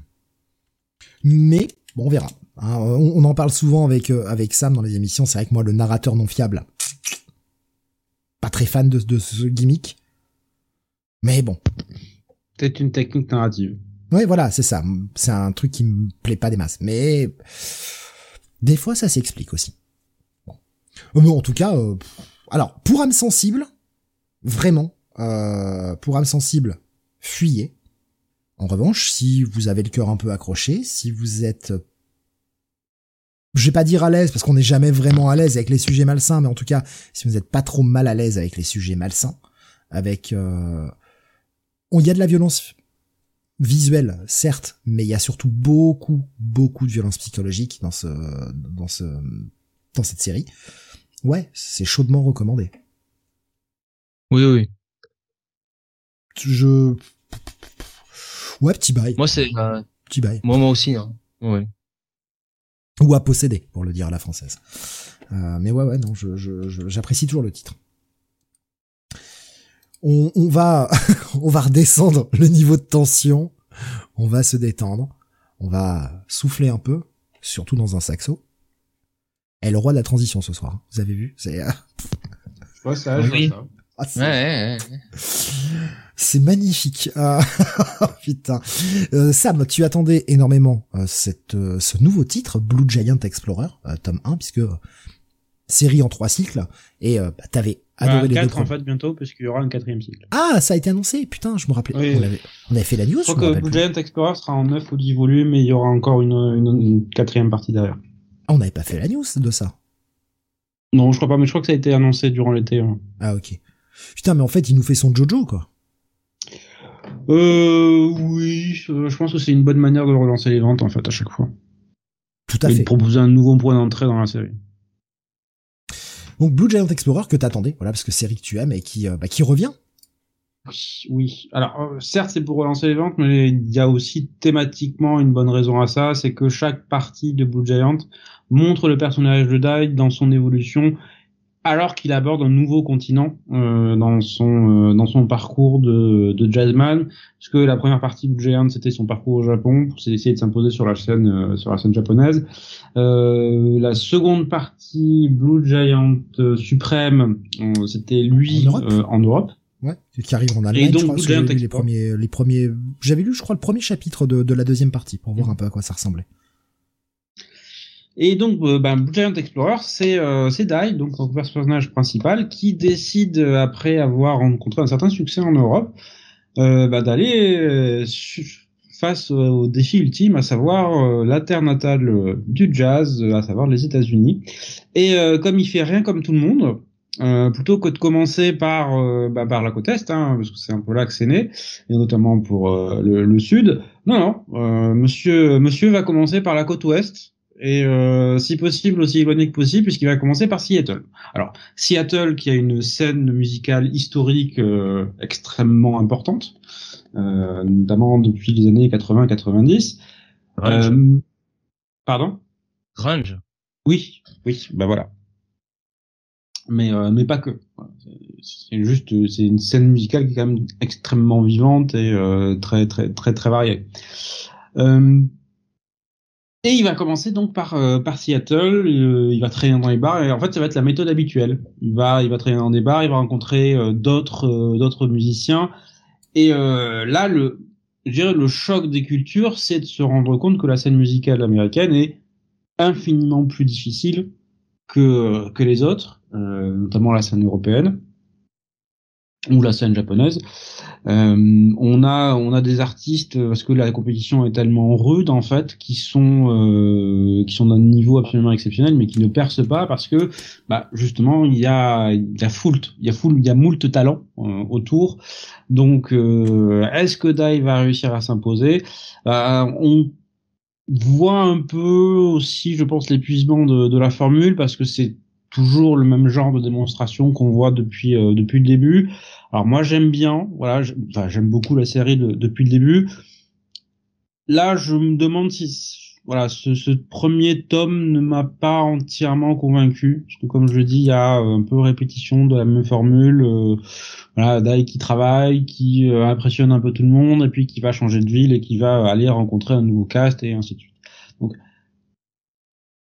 je, je, pense que c'est aussi pour ça qu'il a voulu accélérer quelque part euh, la partie Explorer, parce que comme j'ai dit, je crois qu'elle se termine en 9 ou 10 volumes, alors que les précédentes étaient un peu plus longues, elles étaient plutôt en 11 ou 12.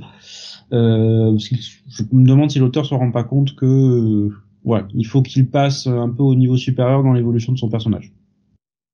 Il y a euh, Rubius qui nous demandait, le découpage n'était pas une spécialité française comme pour Hippo? Non, non, c'est euh, la même chose au Japon. Il y a aussi au Japon Blue Giant, Blue Giant euh, Supreme, Blue Giant Explorer et la dernière, donc comme je dis, j'ai oublié. C'est Jeff qui nous disait euh, dans ce cycle de Blue Giant, le héros va perdre la mémoire et être accusé d'avoir violé et torturé des fans de façon horrible. J'essaie d'intéresser les lecteurs de You Evil Pass à ce titre. voilà. ça, reste un bon volume. Hein. Ça reste un bon volume. Euh, c'est juste que maintenant l'effet de, de nouveauté, l'effet fraîcheur est a un peu disparu. On, mais on connaît la formule. Est-ce que, enfin, je suis désolé, je reviens à ça, mais est-ce que c'est pas un peu le même sentiment avec du JoJo? Où on sait que ça va redémarrer, on sait qu'on va partir, alors ce sera des nouveaux stands, ce sera un nouveau type d'histoire, etc. Mais est-ce qu'on n'a pas un peu ce sentiment de même formule avec un JoJo quand ça redémarre? C'est hmm, vraiment une vraie question. Hein. Oui, oui, ah bah, j'essaie d'y répondre sérieusement. C'est juste que comme on change en fait à chaque fois de personnage dans, dans Jojo, on a moins ce sentiment de, répétition. Surtout depuis le depuis la partie 6 et 7, puisqu'il a complètement rebooté le truc et c'est parti dans des directions assez euh, assez différentes. Donc euh, alors ensuite c'est toujours la même formule Jojo hein, dans, dans globalement, mais euh, difficile de se dire qu'il y a une répétition entre la partie 7 et la partie 8. Euh, c'est déjà disait Jojo, c'est différent car les héros, les pays et l'époque euh, changent. Mm. Oui. oui. Après, moi, je parlais vraiment sur le côté formule, quoi. Mais, ah, bah, c'est toujours la même formule du shonen, hein. ça, il faut, faut l'accepter. Euh, oui, voilà, c'était la petite question euh, par, par, rapport à ça. Je me demandais s'il y avait pas des, des similarités. Est-ce qu'il n'y a pas non pas que c'est pas intéressant, mais il n'y a pas une fatigue du redémarrage où tu dis allez, on va repasser encore par le, temps qui s'installe, machin. C'est ça, les mêmes étapes, euh, un peu. Moi, je continue parce que j'aime beaucoup la série. Euh, mais je me demande aussi si, euh, comme j'ai dit, il a pas voulu accélérer avec cette, troisième partie. C'est pour ça que, la fin du premier volume, déjà, il, il annonce déjà qu'il va quitter Seattle. Alors que dans les précédentes parties, il restait au même endroit pendant un certain temps. Après, la scène musicale américaine est tellement grande que. Ouais. Elle est tellement gigantesque. Il y a de quoi, il y a de quoi explorer. Hein. Franchement, je pense qu'il peut faire sa partie suivante encore dessus. Il aura pas tout fini d'explorer. Mm bah, rien que le sud-américain, ça va prendre du temps pour le jazz.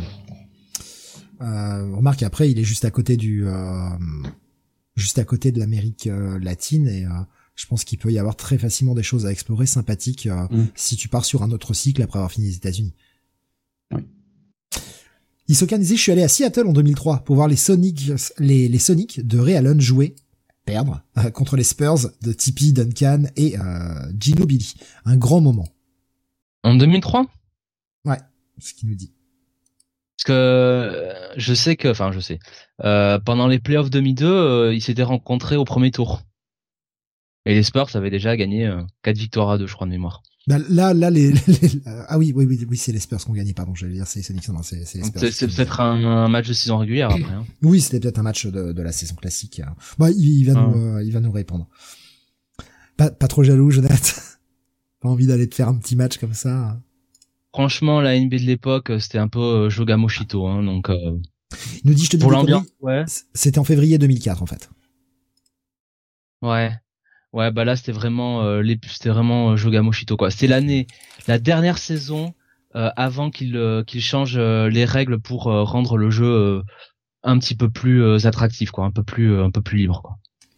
Ouais, il nous dit oui, oui, c'était bien la saison régulière, tout à fait. Euh, Rubius, il disait, il y a vraiment une thématique qui se distingue ce soir. Euh, pour les titres qu'on aborde ou peut-être sur les débats euh, à côté, je, je sais pas, je je me rends pas compte en fait. non plus, non. La tête dans le guidon. Euh, on parlait tout à l'heure. Score final sous les 100 points, un autre basket, disait-il. Ouais, un autre basket. Alors euh, bon, certains diront les puristes, oh là c'était vrai basket, c'était plus physique et tout ça. Moi, je l'ai regardé les matchs. Hein. Putain, c'était chiant. Et putain, ça jouait à deux à l'heure. Et putain, c'était moche. Hein.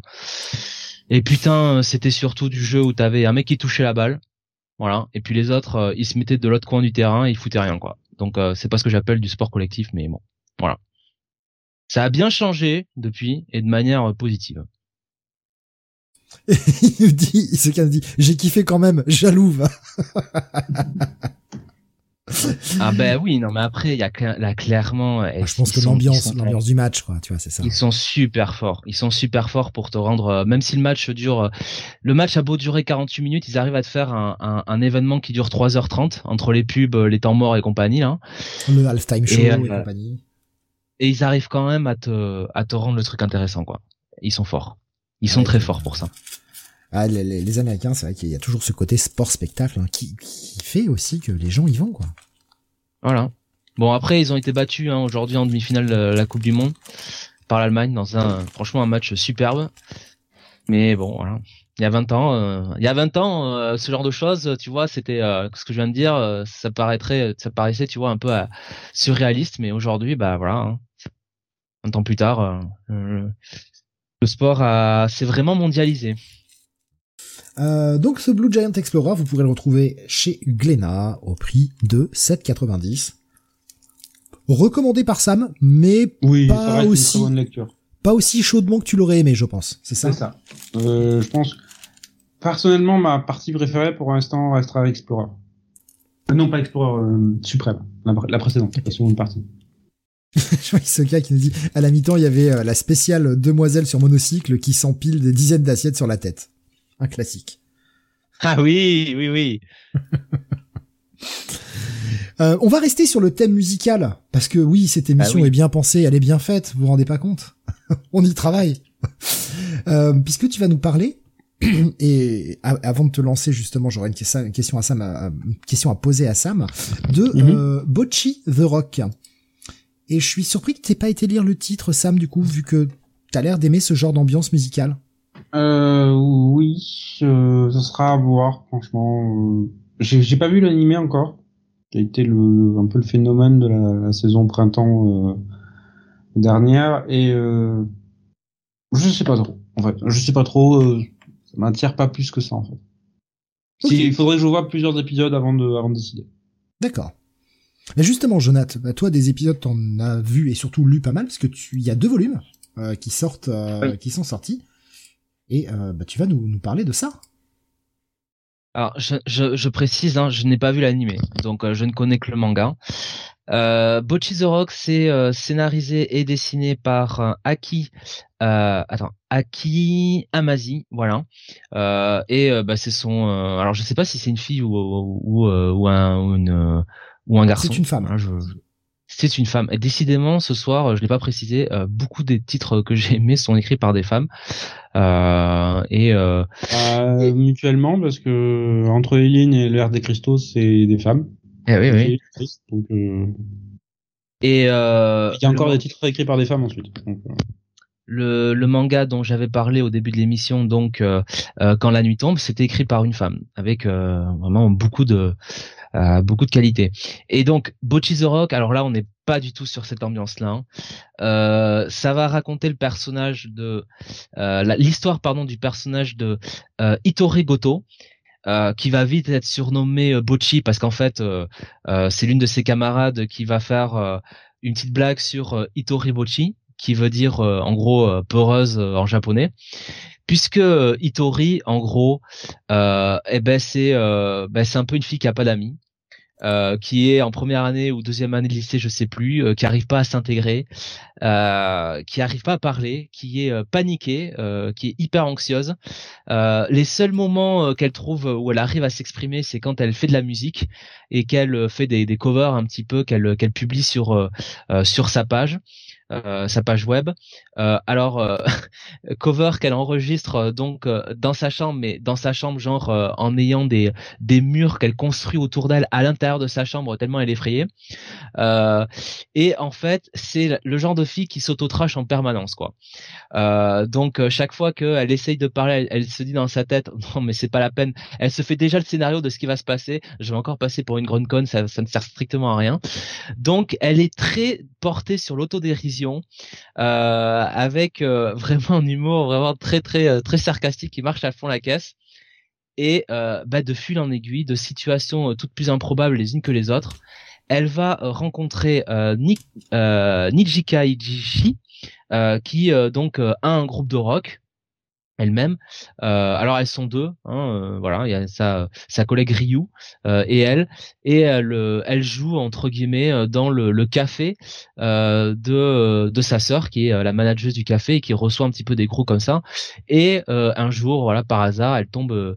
elle tombe sur sur Itori parce que voilà Itori était guitariste. Elles ont besoin d'une guitariste et il se trouve qu'en fait, bah, Nijika écoute les covers de, de Hitori euh, sur euh, sur sa page web et trouve ça génial. Euh, et donc dans sa tête, bah, évidemment, Hitori, qui est hyper timide, n'ose pas lui dire que c'est elle, mais dans sa tête, elle se dit oh là là, je suis peut-être en train de me faire une fan. Et puis elle prend confiance en elle, elle décide de jouer. Et là, sa copine qui fait ah ouais non là tu joues vraiment mal en fait, hein, ça va être compliqué là. Hein. donc l'autre perd totalement confiance. Elle est obligée de jouer pour récupérer confiance dans un dans un carton quoi, littéralement. Elle rentre dans un carton pour pas qu'on la voit, pour commencer à bien jouer. Euh, et, euh, et voilà. Donc ça va être ça va être un peu ça ça va être la vie d'une pauvre fille qui demande juste qu'on la laisse un peu tranquille et qui se retrouve entraînée dans un groupe de rock euh, où euh, c'est un peu le bordel, euh, qui va rencontrer, euh, enfin qui va amener une chanteuse dans son groupe aussi qui qui est dans son école, qui dit qu'elle sait jouer de la guitare, qui ne sait pas du tout jouer de la guitare et qui croit qu'elle joue de la guitare, mais en fait c'est avec une basse qu'elle joue. c'est le grand n'importe quoi, c'est bourré d'humour et, et d'humour vraiment bien pensé, sarcastique, vraiment de euh, de comment dire un ça se moque de tout ce qui est évidemment rom-com, de tout ce qui est ce genre-là, tranche de vie, ça se moque un petit peu des, des codes sociaux. Euh, enfin, vraiment, euh, cette, cette moi, me fait marrer en permanence. et c'est voilà, c'est très très drôle, c'est très fun, c'est bon enfant. franchement, si vous voulez un titre qui qui qui vous mette de bonne humeur, celui-là, il est il est fait pour vous. Euh, c'est euh, alors ah, par contre habituez-vous parce que c'est pas une lecture euh, traditionnelle. Hein. Euh, c'est euh, donc ce format où vous devez lire par colonne. donc de droite à gauche, mais pas pas en ligne quoi. Vous devez vous devez aller vers la case du bas quoi à chaque fois. Voilà. Oui, en fait, c'est un espèce de strip à la japonaise quoi. Et exactement. Voilà. Ouais, c'est ce que j'ai c'est ce que j'ai eu passer dans des commentaires par-ci par-là sur le titre et justement je voulais t'interroger par rapport à cette lecture. Est-ce que c'est pas trop perturbant? Comme euh, façon de, de comme mise en scène. Non, non, parce que une fois que tu euh, une fois que tu as pris le pli, une fois que tu as compris euh, comment ça marchait euh, sur le premier ou les deux premiers les deux premiers les deux premières pages, voilà, c'est bon, t'es parti quoi. Il y a, y a, aucun problème quoi. Et de toute façon, de toi-même, si tu veux, t'es obligé de d'en passer par là parce que sinon tu comprends plus rien, quoi. Tu comprends pas l'histoire, quoi. Oui. Si tu poursuives le film, donc. Euh... Oui, mais ce que je veux dire, c'est que par rapport, tu vois, à une narration traditionnelle avec des cases un peu éclatées, etc. Est-ce que toujours cette formule un peu strip, euh, est-ce que c'est pas euh, chiant à la longue, tu vois, ou est-ce que ça te lasse pas, tu vois? Non, non, non, non. Non, d'accord. Ah bah, ok, non, mais idéalement, disons que, alors, idéalement, euh, je, te, je, te, je, te, je reconnais que ça serait peut-être plus aisé pour moi de lire ça euh, donc euh, format de manière traditionnelle. Ça c'est vrai. Ça ça peut être perturbant à certains moments. Mais non après on s'y fait vite quoi. On s'y fait vite. Puis on est tellement un peu emporté par euh, par euh, voilà cette cette, cette cette cette histoire un peu improbable que ben voilà ça ça passe quoi. Alors je vois pas mal de petites questions là sur YouTube. Il euh, y a euh, Suro qui nous demande, c'est un prétexte la musique ou ça reste une thématique omniprésente?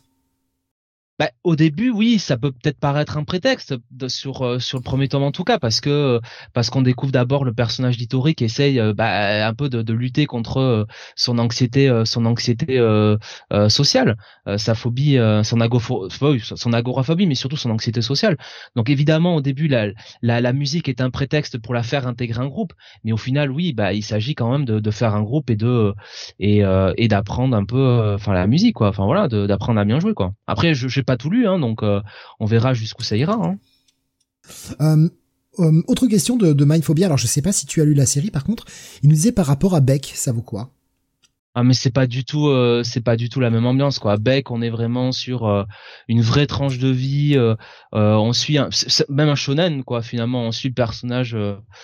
D'ailleurs je sais même plus comment il s'appelle mais le, le, personnage principal qui fait son apprentissage de de la musique et au fur et à mesure on suit son parcours dans le groupe, sa vie de tous les jours. Ouais, peut-être, ouais. Puis, puis même, j'ai envie de te dire, passer les premiers tomes, en fait, la tranche de vie euh, laisse vite place euh, à ce qu'il a envie d'écrire, c'est-à-dire de la musique, quoi, le groupe de rock et tout ça, quoi. Euh, là, on est, en tout cas, sur ces deux premiers tomes, on n'est pas sur ça, quoi. On est vraiment sur, ben voilà, les les malheurs, les malheurs d'Itomi, quoi. Il y a, c'est Jeff qui dit, Jonathan, est-ce que ça te fait autant rire que sur Your Evil Past? Est-ce que c'est aussi drôle? On se tape une réputation ah. tous les deux à lire des titres comme ça.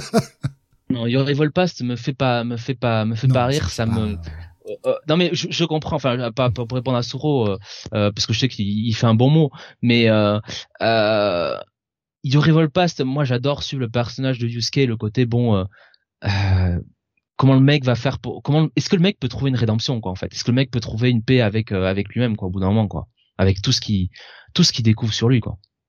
Alors évidemment c'est pas la même chose que que Bocchi, ça c'est clair. Là on n'est pas du tout, euh, pas du tout sur le même, euh, le même plan. Euh, il y avait Rasmus qui disait Detroit Metal City, c'est mieux. Et justement, il faut bien dire, j'ai pas aimé, moi, j'ai pas réussi à finir le premier tome. Je sais pas si l'un de vous avait commencé ce titre. Euh, ou c'est animé peut-être, c'était peut-être qu'en animé d'ailleurs, Detroit Metal, Detroit Metal City ou, bah, Detroit Metal City. Ouais, non, pas seulement. Nous avait mis un petit gif avec un mec habillé en black metal honnêtement, je, je, ne connais pas.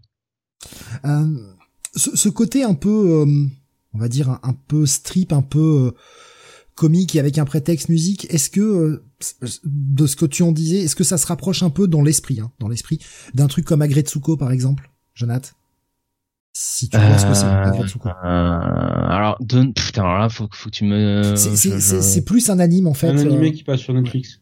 et qui où ils ont fait des comics aussi. Euh, mais c'est c'est plus un je vais dire euh, de la salariée la salarié woman qui dans le euh, milieu du travail. Non mais dans l'idée, je, je, vais te dire, euh, putain, c'est Sam qui va pouvoir m'aider là-dessus. Comment il s'appelait le, le, manga avec la, la fille qui venait un peu de euh, de l'espace avec des pouvoirs euh, Imatsuri, c'était ça non? La mu.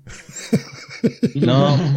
oui, oui, mais enfin aussi, oui, tu me diras, mais mais tu tu vois ce que je veux dire, Sam, avec le, le, mec de la mafia qui qui récupérait une fille. Ah, Inamatsuri. Voilà. Alors, c'est pas. Alors, je vous avoue, Inamatsuri quand même euh, est quand même meilleur. Hein, attention. Oui, hein, voilà. Voilà, et c'est délirant. Mais il y a ce côté-là un petit peu euh, d'un personnage, si tu veux, donc euh, Itori qui qui veut juste essayer de faire sa vie tranquillement et et qui se retrouve embarqué dans dans un truc dans un truc délirant quoi. Enfin, je veux dire, ils ont, enfin, donc sa, sa copine, la première copine qu'elle se fait, pour l'intégrer un petit peu, lui dit oh c'est bien, tu vas travailler euh, dans le bar, euh, dans le bar avec nous demain, tu vas venir, ça va être super quoi. Et l'autre arrive pas à dire non parce qu'elle sait qu'elle est anxieuse, elle n'y arrive pas quoi. Et en fait qu'est-ce qu'elle fait pendant euh, pendant le soir, avant le avant le lendemain, elle se prend pendant une demi-heure un bain avec des énormes glaçons dedans pour attraper la crève.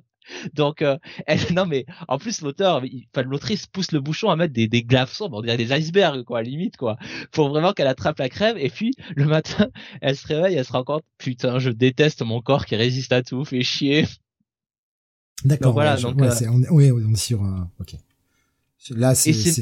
Et, et, là où c'est très bon en fait, c'est que quand tu vois le dessin, t'as l'impression d'assister à, tu vois, le le côté euh, euh, truc girly, tu vois, euh, gna gna gna gna tu vois, magical, tout ça, enfin.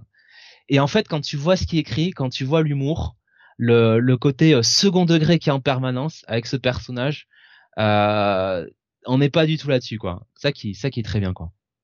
En tout cas, moi, c'est ce que j'ai trouvé sur ce que j'ai lu pour l'instant. D'accord. Ça t'a donné envie de jeter un œil au titre, peut-être, Sam? Oui, un peu. Ouais, ça t'a un petit peu euh, donné. Hmm. Honnêtement, je pense que ça pourrait plaire à Sam. Honnêtement. Euh... C'est ça qui va me dire, c'est la pire truc que j'ai lu. oui, après, bah voilà, déjà tu lui as, tu sais, il était un peu hésitant, tu lui donnes un peu plus envie, donc euh, finalement, c'est que c'est déjà pas mal. oui. Euh, je vais revenir sur Detroit. pardon, tu disais ça, excuse-moi. Je dis ça vient de loin. Euh, je, je, reviens un peu sur Detroit Metal City parce qu'il y a eu un petit peu des avis. Il y avait donc euh, Rasmus il y a un an en manga et euh, bien expliquer un peu son avis. Il disait c'est un manga bon pas réédité hein, où les death métalleux sont vus comme faisant du prog grind débile ou du gros nibar à texte profond à la Brel Gainsbourg. Débilité affligeante. Un pote Black me l'avait euh, prêté en me le vendant comme la huitième merveille du monde et putain j'ai trouvé ça chiant, absolument pas drôle. C'est pas du tout mon humour que ce que je peux comprendre. Euh, et Rasmus et moi ça m'avait fait marrer, mais ça fait un bail. Je suis allé au bout, mais euh, pareil, c'est un pote qui m'est prêté et puis c'est plus réédité. Sur un autre sujet, avant qu'on passe à la suite, euh, il y avait des. Alors je sais pas si tu les as vus, Sam, les, les, les petits euh, messages concernant Poun Poun dont tu nous avais parlé. Euh, Isoka qui, euh, qui, qui, enfin, il y avait, ça a été en réponse aussi à Suro qui demandait s'il y avait euh, le nouveau titre d'Asano. Et euh, Isoka avait dit j'ai lu les quatre premiers tomes de Poun Poun. J'ai pas accroché, malgré les dessins somptueux, je n'ai pas adhéré à la proposition de l'auteur de dessiner ainsi le protagoniste et sa famille, même si je comprends l'attention. Et puis j'ai eu l'impression d'être un témoin des attitudes les plus malsaines et les plus glauques de ce que l'humain avait à proposer. Ouais, c'est pour ça que j'y vais pas. Euh, Suro nous disait c'est son seul titre que j'ai pas voulu lire. J'ai lu le tome 1, j'ai vite compris que ça allait partir en vrille. Donc euh, un titre euh, foncièrement intéressant. Ouais. Euh, Jonathan le malsain, on y va? On le chronique la prochaine fois. Écoute, on est potes de malsain hein, après tout. Bah, de toute façon, moi je vois ce que je lis. Euh, bon, je, je suis souvent là-dessus. Hein. Je, je veux pas, je veux pas non plus, je vais pas non plus mentir. Hein. Euh, c'est Jeff qui nous disait hein, par rapport à, à, à, DMC, donc euh, Detroit Metal City, euh, il nous disait en même genre il y a Deathlock chez Adult Swim, je crois. Mais oui, mais oui, Metalocalypse, c'est super. Ça c'est super. Ça c'est vraiment très con. Après faut, faut, faut adhérer à l'humour, faut accepter qu'on se moque du métal, mais c'est fait par des gens qui sont des métalleux au départ. Donc euh, on n'est pas dans de la moquerie euh, genre ah, des crétins. Non, c'est quand même des mecs qui sont des métalleux au départ. Mais euh, mais ouais, moi j'aime j'aime bien Deathlock, j'aime bien le délire euh, et euh, surtout ce que ce que j'apprécie normalement chez Deathlock, c'est que ce sont que des morceaux originaux faits par le créateur de la série qui compose tout. Alors on aime ou on n'aime pas la proposition musicale. En tout cas, le mec s'arrache le cul pour nous pondre une BO qui est vraiment pas dégueulasse du tout quoi. Donc euh, non, non, moi j'aime beaucoup euh, Metalocalypse. J'ai jamais regardé en entier. Il faudrait que je, termine un peu la, série un jour. Euh, Isoka qui nous dit ça fait toujours du bien l'autodérision quand c'est bien fait. Ouais, ouais, ouais, ouais. Euh, Romanoid qui nous disait Detroit Metal City, faut regarder le live action. Putain, ils ont fait un live action les cons. ah merde. Euh, il faut bien qu'il dit Deathlock, c'est cool, oui. Ouais, voilà, je pense que comme tu sens que c'est fait par des métalleux avec vraiment des vannes de métalleux, bah quand t'es métalleux, tu te marres quoi. Tu te marres parce que parce que ça va, ça pousse le délire tellement loin que t'es obligé de te marrer. Ça devient tellement absurde et tellement con que t'es obligé de te marrer. Euh... voilà, c'était euh, les, petits trucs qui passent en même temps, on prend et euh, on va continuer. Euh, mais, avant de continuer, parce que là on en est quand même, ouais, on a bien déglingué les reviews. Je vous propose qu'on fasse les, qu'on parle des, petites news euh, avant avant de continuer euh, sur euh, sur les autres reviews parce qu'il y a il y a deux autres petites news qui avaient été mises sur le conducteur. Je sais pas qui les a ajoutées. Merci à celui qui l'a fait. C'est moi mon capitaine. Eh bien écoute je t'en prie. Alors je fais la, la première. Voilà oui, oui, oui. oui. Puisque, euh, alors, euh, on nous l'avait posté, je ne sais plus qui, c'est peut-être Sam hein, du reste qui avait posté euh, le trailer, puisque bah on a les premiers, les premières images, un premier trailer de du film Golden Kamuy qui va sortir le 19 janvier 2024. voilà, l'adaptation de ce manga qu'on aime tous. Hein, N'ayons pas peur des mots, surtout nous amis de la nature et des ours, bien sûr. Et, et franchement, bah c'est vachement bien, en tout cas sur la, qualité graphique, enfin sur le, rendu visuel, c'est vachement bien retranscrit. Euh, Sugimoto, euh, enfin le costume tout y est. Euh, je trouve que il y a vraiment eu un, super travail, même au niveau des, acteurs choisis, les expressions. Euh, on reconnaît bien, on reconnaît bien tous les personnages sans que ça fasse trop cosplay. Je trouve qu'il y a eu un, très bon, très bon travail, travail là-dessus. Donc, bah, on attend ça avec impatience, quoi. Sam, euh, un avis, euh, une réaction au trailer Un peu mitigé parce que je trouve le trailer très porté sur l'action. Euh, ah bah faut en fait, euh, ah oui, l'action il n'y en a pas tant que ça hein, en fait dans Golden Kamuy. Sur le début, mais euh, bon. Euh... Non, sur, de manière générale, c'est assez secondaire par rapport euh, par rapport oh. à mon histoire. Ouais. Je sais pas. Après, vu comment le marketing est fait aujourd'hui. Euh, par exemple, Jonathan avait dit le plus grand bien du film, et c'est un des exemples de cette année qui me revient euh, en tête et qui, qui a été dit un peu partout d'ailleurs aussi, euh, le film Donjon Dragon, qui avait un trailer qui était absolument pas vendeur, qui ne représentait absolument pas le film, pour essayer d'attirer un public, euh, un public un peu MCU habitué aux blagues où ça part dans tous les sens, alors que le film est pas du tout sur ce rythme-là, quoi. C'est peut-être pour essayer d'attirer Ouais, ouais. du monde et que le, le, le truc sera beaucoup Mais moins action et plus lent, quoi. Le, le trailer fait quand même, je trouve, sur ce que j'ai vu, tu vois, un peu catalogue pour présenter un peu tous les personnages, quoi. Euh, je trouve aussi, quoi. Donc, euh, On, on est sur un trailer ou sur un teaser du coup? Moi j'avoue que j'ai pas eu le temps de Trailer. regarder du tout. Un trailer, donc ouais, on est quand même sur quelque chose d'assez long. Ok. Euh, Il y a une date de sortie annoncée ou pas? Euh, oui, oui, euh, c'est euh, donc le, je te redis ça, le 19 janvier. 19 janvier 2024. Je sais que j'avais pas l'article sous les yeux au moment où j'ai posé la question parce que je, je, gérais trois fenêtres en même temps. Je suis désolé, pardon. Euh, ouais, donc euh, bah, faut espérer que ça arrive en France. Voilà, comme les films Kingdom, hein. Faut espérer, mais bon, a priori, faudra passer par une plateforme de, une plateforme de streaming, hein. Malgré tout, au moins il sera présent. Il sera présent sur une, plateforme en France, tu vois. Ce serait déjà pas mal, quoi. Oui, ce serait, euh, ce sera déjà pas mal. Euh, euh, là, on a quand même les films Kingdom hein, qui sont arrivés il y a pas longtemps euh, sur euh, sur Netflix, je crois. Donc euh, donc c'est bien. Surtout que c'est en plus, euh, en l'occurrence pour Kingdom, c'est des succès au Japon, donc euh, bon, voilà. Euh, avant qu'on passe à la deuxième news, je vois Assuro qui nous partage une petite news. Euh, Miyazaki euh, qui a dit Non mais en fait j'ai encore une idée sur un film donc je prends pas ma retraite. Ce qui fait beaucoup rire. Mais qu'il arrêtera jamais en fait. non mais si Bon, si, hein, je sûr, hein, je passe les rênes à mon fils. Bon bah en fait je reviens encore pour un film, hein. mais c'est vraiment parce que vous me Mais c'est le demandez. dernier cette fois-ci. Il y a... Rasmus nous a partagé un, un gamin qui, qui fait des vidéos sur... Enfin, c'est une petite image où un gamin qui dit euh, J'arrête YouTube, j'arrête pas, j'arrête pas. » C'est à mourir de rire. Euh... Continuons avec l'autre news. Euh... Oui, je et on reste. je l'ai vu passer il y a quelques semaines, j'étais très circonspect, mais depuis... Mais depuis, voilà. je te laisse y aller, Jonathan. Ben oui, puisque euh, sur la lancée, donc, euh, bah, vous savez bien de One Piece qui a eu son adaptation live sur Netflix, euh, eh bien, les mystérieuses cités d'or, figurez-vous, vont être adaptées. Euh, donc euh, en euh, prise de vue réelle, euh, en live action, Euh, c'est financé par C4 Productions, euh, ma foi. Euh, alors là, comme ça, ça, ne me dit rien. explosif. ouais, putain. Vous l'avez Euh, ouais, euh, non, non, non. euh, C'est le presque. con qui insiste. Vous l'avez, hein, la Vlane Vous l'avez ou pas? Euh, bah, c'est toujours mieux que le mec qui la répète, tu vois. Tu vois, à la limite. Ah, putain, la Euh, fatigue, donc, ça me fait dire de la merde, hein, quand même. Tu sais, le mec, il la répète parce qu'il sent que les autres, non, il croit que les autres ne l'ont pas entendu, alors qu'il relève pas parce qu'il c'est vraiment mauvais, quoi. Tu vois. Mais il répète quand même jusqu'à ce que. Ouais, ouais, d'accord. Euh, donc voilà, euh, c'est quatre productions qui va adapter ça, les merveilleuses cités d'or. Alors. Sur le papier, c'est un peu, c'est un peu comme One Piece. Ça paraît un peu ambitieux euh, pour euh, pour adapter. Ça a l'air quand même plus simple, je pense, que One Piece malgré Oui. tout. Euh, écoute, pourquoi pas. Moi, je vous le conçois. Je ne suis pas un grand fan des mystérieuses cités d'or. Mais euh, bon, Et c'était donc la dernière émission de Jonathan. j'ai dit que j'étais. Putain, le dictateur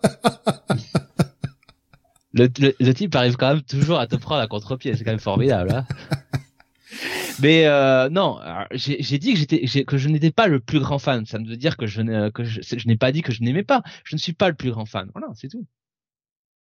Quand Euh. toi, tu n'es pas le plus grand fan de Yuri Volpast, même pas un fan du tout. Là, je crois que oui, il est pas fan du tout, en fait. Euh, Isoken dit, oh là là, grosse nostalgie en ce qui me concerne la Cité d'Or. J'avoue que je continue de me marrer parce que il y a des, il y a des dingueries sur le chat qui me font rire. Euh, C'est sur eux qui nous disait, par exemple, premier pur épisode de Condor explose. Rasmus nous a partagé un gif de ça va péter qui me fait marrer, là. Ah bon, bref. Euh, c'est vrai que, quand j'ai vu la news passer, je me suis dit, oh là là, oh là là, oh putain, où est-ce qu'on s'embarque? Oui. Ça reste quand même un peu plus facile à adapter, clairement, mais où est-ce qu'on s'embarque? Et puis, il y a l'anomalie One Piece, qui fait qu'on se rend compte que, ah bah, des adaptations peuvent être quand même plutôt pas mal. Bah, One Piece, mais même, je te disais, euh, honnêtement, euh, Kingdom, je trouve que c'est euh, pour la difficulté que c'est de de- d'adapter ce, ce mastodonte. Je ça. trouve qu'ils s'en sortent franchement bien. Donc euh, pourquoi pas après tout? Parce qu'on on a vu des, des, des, trucs horribles hein, déjà, donc. Euh, euh... Oui, hein, Dragon Ball Evolution. je voulais pas le citer pour pas lui remettre un coup. Non, il faut le dire. Mais, hein, faut... mais, oui, mais oui, voilà. Par exemple, on pense tous à ça. Voilà. Ouais, Vous voulez savoir ce que c'est de se faire chier dans la bouche, de dire qu'on aime bah, Allez voir Dragon Ball Evolution. C'est la même chose. Si même Akira Toriyama, qui était déjà en mode balèque à l'époque, disait que c'était n'importe quoi. Mais oui, c'est enfin l'anomalie One Piece fait que bah on n'est pas à l'abri d'une bonne surprise en fait. Jusqu'à présent, on partait en mode ouais, ça va être de la merde. Et bah là, c'est tu te dis les choses peuvent être réussies autant que faire ce peu en live, tu vois. Euh, après, encore une fois, One Piece a quand même la chance, euh, tu vois, d'avoir euh, la machine Netflix derrière qui a travaillé ça pendant des années, des années. Euh, en général, les adaptations Netflix, c'est euh, dans le sens inverse. Hein. Bah écoute, là, euh, ils ont, je trouve, un minimum, mis le, le budget quand même un, euh, un minimum et euh, ouais, honnêtement, honnêtement, je sais pas, moi, pour moi, c'est plutôt bien fait pas encore tout vu, hein, mais je vous avais déjà partagé mon avis dans, dans le weekly de la semaine précédente, mais pour le moment, je trouve ça très engageant, quoi. Je vais continuer de, je vais continuer de regarder. Je trouve que c'est réussi. Autant que faire se peut, évidemment, c'est du live. À un moment, euh, bah, c'est du manga avec des trucs complètement foufou. Et malgré tout, ils arrivent à le retranscrire sans que ce soit trop cringe à l'écran. Bah écoute, pour le moment, moi je suis... Alors j'en ai vu que deux pour le moment, euh, j'espère pouvoir avancer un peu dessus ce week-end, mais... Mais... Mais ouais, je suis, je suis dedans. J'ai moins aimé l'épisode 2 quand même.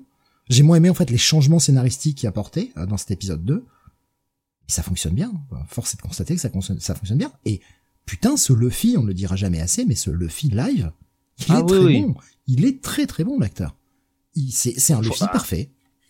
Tous les, tout le cast, le, casting est, est, pas parfait surtout, mais je trouve que euh, c'est c'est dans le bon sens à chaque fois quoi. Enfin il y a ils ont compris l'essence des personnages quoi même quand euh, ça passe un peu moins bien ou on n'aime pas trop la direction d'un personnage. Enfin, il y a toujours, je trouve, euh, on, sent que ces mecs-là ont lu tout le manga en fait. C'est ça que je veux dire quoi. C'est-à-dire qu'ils ont pas lu, tu vois, juste que Is Blue et ils se sont dit bon bah on va s'arrêter là, on va adapter ça quoi. Tu sens que les mecs ils ont vraiment tout lu quoi. Parce que ils t'introduisent des trucs qu'il n'y avait pas avant. Euh, ils font le travail pour euh, bien lier les différents arcs entre eux, les différentes histoires. Euh, je sais pas, moi je trouve que je trouve qu'il y a beaucoup, beaucoup plus de positifs que de négatifs. Honnêtement. Hein. Et pourtant, j'étais le premier à dire, sur le papier, on me dit Netflix qui adapte One Piece, ça sent, euh, ça sent très mauvais, quoi. Donc, oui, euh, bon, euh, je crois qu'on en avait, on avait tout ça hein, en nous. Hein. Mais, mais ouais, ouais, je très content de m'être trompé. Hein. Très content. Moi, j'adore les surprises dans ce sens-là. Ça va être pourri, tu ressors en disant putain, c'était, c'était vraiment pas mal. Bah, écoute, moi, je préfère aller dans ce sens-là. Hein. Ah oui, oui. Euh, Suro nous dit c'est cool. Euh, d'ailleurs, il y a une news qui est passée disant que la saison 2 est prête, en attente des résultats de la saison 1. On va pas se mentir, je pense que la saison 1 aura de très bons résultats. Enfin, vu le retour, euh, le, le, bouche à oreille qu'il y a. Apparemment, elle a éclaté euh, les gros succès de Netflix qui étaient Stranger Things et Mercredi, qui avait fait les plus gros démarrages. One Piece est au-dessus. C'est encourageant pour la série. De ce que, de ce que, de ce que j'ai vu de mercredi, j'ai pas vu grand chose, hein, heureusement pour moi. Euh, c'est nettement meilleur hein, One Piece. Hein. Euh, et, euh, et oui, si ça explose les, les, les, scores, euh, de toute façon, euh, c'est clair, hein, ça va être adapté. Puis bon, spoiler alerte, hein, vous vous doutez bien que les, les scénaristes, quand ils ont fini la saison 1, ils ont pensé à une suite éventuelle, quoi. Et, et c'est fait de manière très pertinente, je trouve. Est-ce que ça t'a donné un petit peu plus envie d'y jeter un œil, Sam? Ce qu'on en dit. Pas du tout. On verra. non mais enfin, je, dis pas waouh, euh, genre tu vas y aller tout de suite après l'émission, genre je peux pas attendre, ça m'a tout redonné envie, mais. Non non, je vais aller dormir après. Est-ce que, est-ce que, tu vois, t'es, moins, t'es moins fermé au projet. Du coup, en entendant des bons retours comme ça? Oui, euh, mais il y a quand même très peu de chances que j'y aille, ne serait-ce que par manque de temps. Parce que bon, tu nous connais, hein, tu connais nos avis quand euh, quand c'est un peu pas top, on n'hésite pas de taper dessus. Mais là, ouais, pas grand-chose à dire, quoi. Bon, je suis peut-être un peu plus bon public euh, que le reste de l'équipe sur notamment les séries Netflix, mais euh, euh, bon, voilà. Ah, Rasmus, alors il y, a un petit débat là, tu vois, enfin un petit débat. Euh, Isokan disait j'avais peur pour Arlong et franchement ça passe bien. Et Rasmus disait le Arlong passe pas pour moi. Donc bon, il y a des choses. C'est vrai que moi les hommes poissons ça me fait peur. Je, je, j'ai vu un peu le design, j'ai peur. Faudra voir mais bon, euh, faut, faut se rendre à l'évidence. Comment tu, tu représentes les hommes poissons, quoi. Enfin, tu vois, c'est euh, de base forcément, c'est euh, soit tu fais du CGI 100% et c'est dégueulasse. Enfin, il y a pas de, c'est un truc tellement à part, c'est compliqué, quoi. La meilleure façon de représenter un poisson, c'est de faire de l'animation, quoi c'est Jeff qui nous disait euh, bon Sam c'est pas ouf non plus, c'est juste pas nul. J'irais peut-être pas jusqu'à c'est pas ouf, mais c'est plutôt sympa. Voilà, plutôt sympa. C'est pas non plus la huitième merveille du monde, hein, attention. Mais c'est vrai qu'on partait, on partait tellement bas en termes d'attente que bah, la surprise est d'autant plus grande. ah. C'est ça, c'est ça. Mais oui, c'est pas, euh... bah ouais, c'est pas, ça va pas, c'est pas Citizen Kane quoi. C'est pas 12 hommes en colère, tu vois. C'est pas, c'est pas ce genre de produit. C'est pas Bénur, c'est pas Magicien d'Oz, tu vois. Non, non, euh, je te cache pas, Sam, que si tu crois assister au parrain, euh, là, non, ça, ça sera pas ça. Euh, allez, bah, on a fini la partie news. on va continuer. On va revenir sur la partie. Il y a un petit côté les, hommes du président, je trouve quand même. on va passer. Ah bah, tu l'as déjà annoncé, Sam. Ce qui est ton coup de cœur, en fait. Mhm. Je crois que tu l'avais annoncé dans le, chat. Je crois que c'était sur le chat YouTube. ce qui est ton coup de cœur. Euh, de ce mois-ci, eh bien, il s'agit de Arion, qui n'a rien à voir avec le comique, du coup, évidemment. Oui, effectivement. euh, donc Arion, publié chez Naban, euh, qui a pris un, certain risque puisque c'est euh, bah, du c'est du manga à l'ancienne en fait, parce que l'édition originale au Japon date de 1986 un bouquin qui va sur ses 40 euh, ans, écrit et dessiné par euh, Yoshikazu euh, Yasuhiko. ce sera l'une des deux œuvres publiées de, de, cette, de cet auteur en France, puisque après ça, je crois que ce sera Venus Wars qui vont, qui vont publier. Euh, comme tu l'as dit, ben, c'est mon gros, gros, gros coup de cœur de, de ce mois d'août, puisque le premier volume est sorti avec euh, un peu de retard, mais euh, il est sorti au mois d'août. Euh, grosse claque sur ce récit qui s'inspire en fait de la mythologie grecque, où en fait Arion est présenté comme le fils de Déméter, de Déméter et d'un dieu dont on apprend l'identité au cours du premier volume, enlevé par Hadès dans son enfance pour euh, être transformé tout simplement en arme contre Zeus, puisqu'on apprend assez vite que les grandes figures euh, divines de l'époque, enfin de la mythologie grecque, euh, Zeus, Poséidon et Hadès, sont se livrent une guerre totale à, à ce moment-là. Et en fait, Arion va se retrouver embringué, bien malgré lui, euh, dans un destin euh, qui va le mêler, euh, qui va le mêler à ce conflit, et il va très vite être capturé par, par exemple, les hommes de Zeus alors qu'il est en mission pour Hadès. Enfin, ça, ça devient très vite compliqué pour lui. Mais ce qui est outre voilà l'histoire qui est sur un fond extrêmement intéressant, ce qui moi m'a véritablement séduit, c'est la partie graphique euh, visuellement, c'est c'est de toute beauté. Il y a une mise en scène qui est euh, cinématographique au plus haut point. Et euh, tu sens en fait que c'est un auteur qui a pensé mais chaque case, chaque détail. Euh, c'est un peu l'impression que j'ai, hein, pareil que pour euh, Lone Wolf Cub, c'est-à-dire que c'est c'est des auteurs qui devaient livrer tellement de pages en fait en si peu de temps, ça, du genre bon j'ai trois jours pour dessiner 75 pages, comment que je fais, que ils ont dû avoir une approche minimaliste par défaut du comment je fais pour représenter des scènes complexes avec le minimum de traits possible. Et euh, pour moi, c'est voilà, si vous connaissez un peu le travail de Alex Toth, euh, c'est dans la même école en fait. Alors c'est dans deux styles visuellement très différents, mais dans cette approche de je représente beaucoup et je fais passer énormément d'informations et d'émotions avec euh, très peu de traits. Il y a, y a cette idée de, de, de faire passer en fait l'essentiel. Et comme je dis, c'est appuyé par une mise en scène et un découpage qui sont euh, voilà, qui moi m'ont assis par terre tellement c'est euh, c'est mûri, tellement c'est pensé. Euh, voilà, donc on a on a une histoire qui est extrêmement prenante. Euh, là, ce tome 1, il fait, euh, il fait, 400, il fait 400 pages. Je peux te dire, moi, j'étais triste en fait quand je suis arrivé au bout, parce que je dis quoi, euh, déjà, voilà, déjà, je suis arrivé au bout alors qu'il s'est passé beaucoup de choses. C'est un gros volume. J'en voulais encore. Tu vas voir la suite rapidement, Sam. Euh, oui, normalement, c'est fin septembre. 22 septembre. 2. 22 septembre, tout à fait. Ouais, 22 septembre. Ça sera en trois volumes, euh, cette série. Euh, donc c'est publié dans un format souple par Naban, euh, format A4, donc grand format. Comme je disais, plus de 400 pages avec des bonus et euh, pour un prix de 21 euros. Euh, c'est voilà, c'est ça va être l'un de mes coups de cœur de l'année, je pense, avec avec le Fun Cub. Ça m'amuse de me dire que certains de mes coups de cœur sont en fait de, de vieux mangas publiés dans les années 70 et 80 quand même. Ouais, mais regarde ce qui faisait partie de nos coup de cœur, euh, en tout cas comics, euh, mhm. quand on a fait le top 2022, euh, on a quand même classé des trucs comme Batman Chronicles vachement haut. Hein. Oui, alors je, pense qu'on a on l'a classé haut autant pour la qualité du, truc que pour l'initiative en elle-même. Parce que c'était attendu depuis longtemps, il y a, il y a une vraie qualité d'édition, d'éditorial, donc ça, ça joue. On, verra si à la, la, fin de cette année de 2023, on aura encore des, des choses dans le, dans le même cas, mais il y a peut-être un peu ce, sentiment de pouvoir enfin avoir dans des éditions correctes des, des choses anciennes, difficiles à trouver, inédites parfois, euh, mhm. et qui nous permettent de remonter euh, à la base à un moment où le média était, je, vais y aller peut-être un peu avec philosophie de comptoir, mais le média était un peu moins consumériste, un peu plus artistique. Mm. Peut-être, encore une fois, j'ai pas la réponse, je pose des trucs, vous en faites ce que vous voulez.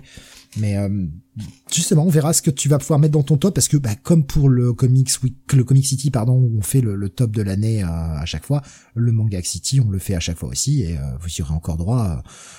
soit en fin d'année, soit en décembre, soit en janvier, mais vous aurez droit au top de l'année hein, de toute façon. Mm-hmm. sachant que pareil pour bah, Arion, le, ils sont sur un, un, modèle assez régulier, ils sortent les tomes vraiment tous les deux mois. Le tome 3 est déjà prévu pour le 24 novembre.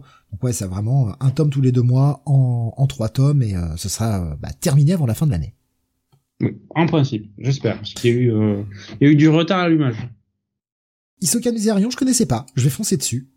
Et ça parlait là justement, hein, parce que Rasmus a posté, a posté le, le, le DVD à l'époque c'était la cassette hein, de, qui sortait chez Kazé euh, et euh, il y, a, y avait justement les, tout ce qui sortait chez, chez Manga Vidéo qui était cité. C'est déjà nous moi ah, j'adorais Venus Wars. Venus Wars chez Manga Vidéo dont tu as parlé mhm. précédemment qui va arriver aussi. Et Rasmus il y avait beaucoup de bons mangas euh, chez, chez Manga Vidéo. Angel Cop, Armitage, Jad Scroll, Guyver. Ah, Armitage. Il y a Seja qui disait du même dessinateur, euh, la version animée de Gundam Origin est un chef-d'œuvre. Oui, oui, malheureusement qui a été interrompu par Pika en cours de route et euh, ça c'est euh, c'est vraiment dommage. Euh, je me demande, est-ce que ça pourrait le relancer? À voir. Alexandre dit d'accord avec Sam, très bon, je l'attendais et pas déçu pour ce pour ce Arian. Et Siro qui disait et l'habitant de l'infini Sam, ce sera pas un coup de cœur? Euh si aussi, mais euh, je l'ai fini il y a un moment. Hein. Mais rappelez-vous, c'est un top 10. Hein. Il y a quand même de quoi mettre. Il y a quand même de quoi mettre des titres hein, dans, dans ce top. Donc à posséder ton coup de cœur du mois euh, oui. pour cette émission, Sam. Euh, ce voilà, tant par le contenu que par euh, que par l'édition qui est très réussie de, de la part de Naban. On voit qu'ils se sont vraiment investis, qu'ils ont travaillé à fond pour livrer un truc qui soit à la hauteur du, euh, du bouquin. Je vais te troller, Sam, mais euh, t'as dit c'était ton coup de cœur. Je t'attends en tournant tout à l'heure. Hein. pour ah pour le Fun Club. oui, mais oui, tu pourras pas dire c'est ton coup de cœur. je, je, dirais que ce volume 1 de Arion est très légèrement au-dessus du de One Club. Oui, et pourtant celui de et pourtant celui dernier ce volume là est très très bon aussi. Ah puis je pense que là il y a aussi le, le, le, fait bah je découvre un nouveau truc, un nouvel univers, je suis désolé pour le connard en moto qui est en train de faire le con là. Euh, qui doit s'entendre à mort sur le micro, je suis désolé. Euh, je pense que le nouveau Fun Club, il y a aussi le fait que bah bah t'en es au tome 8, tu sais à quoi t'attendre de la série, ça reste peut-être très bon, mais il y, a, y a moins cet effet surprise quoi. C'est peut-être ça qui joue aussi dans, dans le coup de cœur. Bon après, hein, c'est juste pour te troller parce que t'en mets 50 des coups de cœur. voilà, c'est juste du troll. Euh, à posséder donc. Jonath, est-ce que ce nouveau titre, là aussi, euh, sera peut-être ton coup de cœur de ce mois-ci? Tu vas nous parler de Shadow of the Ring, sorti chez Kiyun. Oui. Euh, Wano Kage en version originale, originelle. Euh, c'est un shonen, c'est publié, tu l'as dit, chez Kiun. Euh, c'est euh, fait par, euh, alors je ne sais pas s'ils sont frères et sœurs, mais c'est Kaji Nakagawa et Takanori Nakagawa. voilà. donc donc bah, c'est leur deuxième manga. Ils avaient fait Root End, Root End avant. voilà. Euh, ah bah non, en fait, c'est son nom de plume. Merde, je suis con, moi. en fait, le mec, c'est son... En fait, le, le deuxième nom, c'est son nom de plume. Bon, euh, fait chier. Bref, euh, Monsieur Nakagawa, ça ira plus vite, hein, euh, est au scénario et au dessin de ce manga. Euh, alors, euh, qui nous emmène dans le royaume de Keiju. on est dans... Comment le qualifier? Euh, j'ai l'impression que c'est un peu une période un peu moyenâgeuse dans une civilisation qui se voudrait un petit peu euh, chinoise de cette époque-là, un peu ben, pas si éloignée que ça finalement de ce qu'on voit dans Kingdom, euh, un peu ce genre-là, mais avec euh, des technologies. Euh, et notamment, euh, bah, par exemple, on a les gardes de ce royaume qui, euh, avec une espèce de bille, peuvent revêtir une, une armure de combat, quoi, une armure organique qui les, qui les entoure. donc c'est dans ce contexte-là que on va avoir un personnage, donc le, un jeune personnage euh, qui euh, qui vient d'un royaume euh, d'un royaume comment dire ami donc il s'appelle Oshi et qui est donc fasciné par par par cette ville, par ce royaume et et il a envie de, de le découvrir, même s'il est fermé aux étrangers. Donc il vient avec voilà avec un un laisser passer de l'empereur alors laissez passer qui est euh, du genre euh, bon bah euh, j'atteste que cette cette personne est un habitant de mon royaume. Bon voilà. Démerdez-vous avec ça. Il est quand même accueilli par le roi, le jeune roi de Keiju qui a l'air quand même assez ouvert et qui va le mettre, enfin qui va mettre Oshi en fait bah, dans la maison de, sa femme, de sa de sa reine, sa maison d'enfance, qu'habite toujours euh, la petite sœur qui s'appelle euh, euh, qui est une petite sœur intrépide qui est un peu garçon manqué. Elle va se lier d'amitié avec Oshi. on va en apprendre plus un petit peu sur comment la sœur de, Kamalou est devenue la reine de ce pays. On va voir qu'il y a une histoire un petit peu tragique hein, des deux côtés, du côté du roi et du côté de la de la reine, c'est plutôt bien écrit. Euh, Oshi lui va continuer de découvrir euh, découvrir un petit peu ce royaume et ses technologies. Euh, faut comprendre que ces fameuses armures dont je parle, donc les Hakukai, euh, voilà, c'est une technologie qui est surpuissante, hein, qui peut améliorer les capacités physiques de ceux qui les portent. Oshi lui-même bénéficie d'une technologie parce que dans ce royaume, ils ont développé des espèces de voilà de, de prothèses métalliques qu'ils portent sur le front, même sur les yeux, pour bah, guérir de la cécité. Et lui qui est né euh, aveugle, bah, arrive à voir euh, grâce à ce bah, cette espèce de plaque de fer quoi qu'il a dessus. Euh, voilà.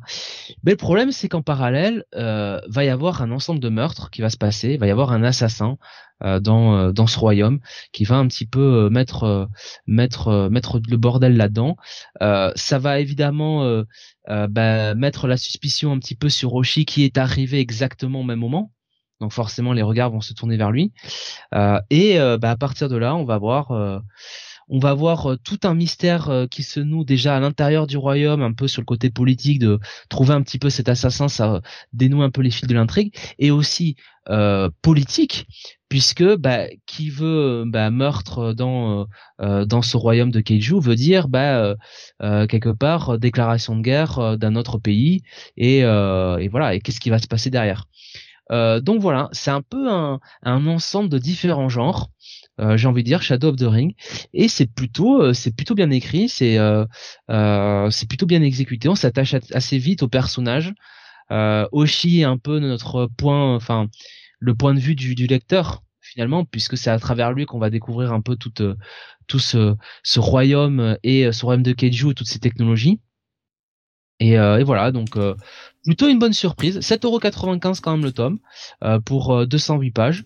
alors je ne sais pas combien combien un tome, si c'est si c'est toujours si c'est toujours le, le, volume 2 est annoncé déjà pour le 2 novembre. Je ne sais pas si on aura. Ah ben non, il y en a 4 volumes simplement. C'est terminé au, volume 4. Donc vous voyez, vous ne vous engagez pas vous ne vous engagez pas pour beaucoup. donc voilà, une très bonne lecture. Écoutez, hmm, un petit à posséder, figurez-vous. D'accord, oui, t'es carrément sur un petit à posséder. T'étais passé à côté du coup, Sam, de, ce titre? Ah non, Shadow of the Ring? Oui. Euh, j'ai consulté le volume en librairie et euh, en fait le style graphique m'a pas du tout attiré. D'accord. Ok. Donc c'est pour ça que tu étais passé à côté. Hmm. Euh, donc c'était un passé, un passé à côté volontaire, quoi. oui. c'est ça que je voulais dire. Donc à posséder pour toi, Jonathan. Est-ce que finalement ce serait ton petit coup de cœur du, mois mm, Non. Là, là, par contre, ça aurait pas été fait exprès de vous les mettre côte à côte vos coups de cœur. C'était le pur hasard. Euh, continuons avec euh, Sam euh, qui va nous parler eh bien d'une de ses séries chouchoutes. Mm-hmm. la série qui, qui, est là depuis le début des Manga City, va savoir 1973. C'est à peu près ça. Hein, Parfois, ça donne cette impression. Oui. avant, avant, avant Steve, le Comic City. Oui, c'est une série dont on parlait avant. Bah déjà, c'est une série dont on parlait avant même les Manga City en réalité, dans les WhatsApp. Avant même que, avant même que l'auteur ne soit né même. avant que nous-mêmes soyons nés en fait. Mais oui, on la lisait, on la lisait. Hein. Euh, elle n'était qu'un figment dans, dans l'espace créatif, on la lisait déjà. euh... C'était toujours la guerre froide à l'époque, au passage. et oh, attention, parce que Steve et moi, on l'a connu la guerre froide. Hein. Euh, moi aussi. Hein. Euh, Giscard, Giscard n'était pas président, par contre, à l'époque. Non, non, moi non plus. Mais euh... c'est Jeff qui dit Kingdom ou Space Brothers? Ah, ah, eh bien c'est Space Brothers, le tome 42, Sam. Oui, euh, tome 42 qui est un peu le tome des, des au revoir ou de la préparation des au revoir puisque euh, après on va dire le l'apogée euh, émotionnel du volume 41 où euh, bah, toute la toute l'histoire de Space Brothers arrivait à sa conclusion quasiment logique avec ces deux frères qui se retrouvaient sur la Lune. Bah, on les voit mener ensemble leur mission euh, dans, dans ce volume 42 et préparer le départ pour rentrer sur Terre. Je me, je me permets juste ça, mais c'est vrai que si ça c'était la surprise du 41, si vous l'aviez pas lu, juste à regarder la cover du 42, vous êtes baisé. Hein. Ça. Là, ça vous spoil total. Et je suis désolé, le 41 est quand même sorti il y a un moment. Oui. Donc, euh, oui, oui. Euh, donc là, c'est beaucoup de préparatifs pour dire au revoir à la base lunaire, euh, dire au revoir à la Lune en elle-même, puisque c'est c'est quand même une, sans doute la mission la plus longue à laquelle on a assisté depuis le début du manga, euh, puisque ça doit faire euh, 7 ou 8 volumes euh, qu'on est dessus, qui a été euh, extrêmement lourde euh, en termes d'événements, puisqu'il s'est passé énormément de choses, que ça a été une série de rebondissements, de trucs qui marchaient pas, de de dangers, parce que voilà ils sont quand même dans un, dans un des environnements les plus dangereux qui puissent exister. Et à peu près à tous les tournants il y a eu il y a eu un truc qui a pété ou qui n'a pas fonctionné comme ça devait fonctionner donc là, l'auteur a, a, beaucoup insisté là-dessus pour essayer de faire rebondir en permanence l'intrigue.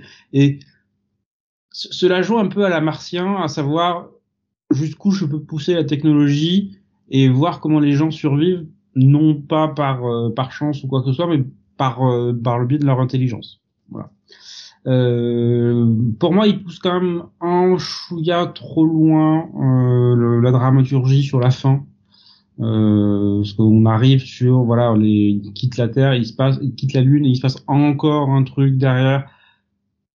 Je, je, je pense que c'est, c'est pour moi ça va être peut-être le truc de trop. Euh, c'était pour moi c'était le moment de finir carrément ou de rentrer moins et euh, ensuite on passait à la suite. En rajouter encore une couche là, euh, ouais, je, je me suis dit purée encore c'est les pires poissards qui existent hein, quand même à ce stade, c'est pas possible autrement.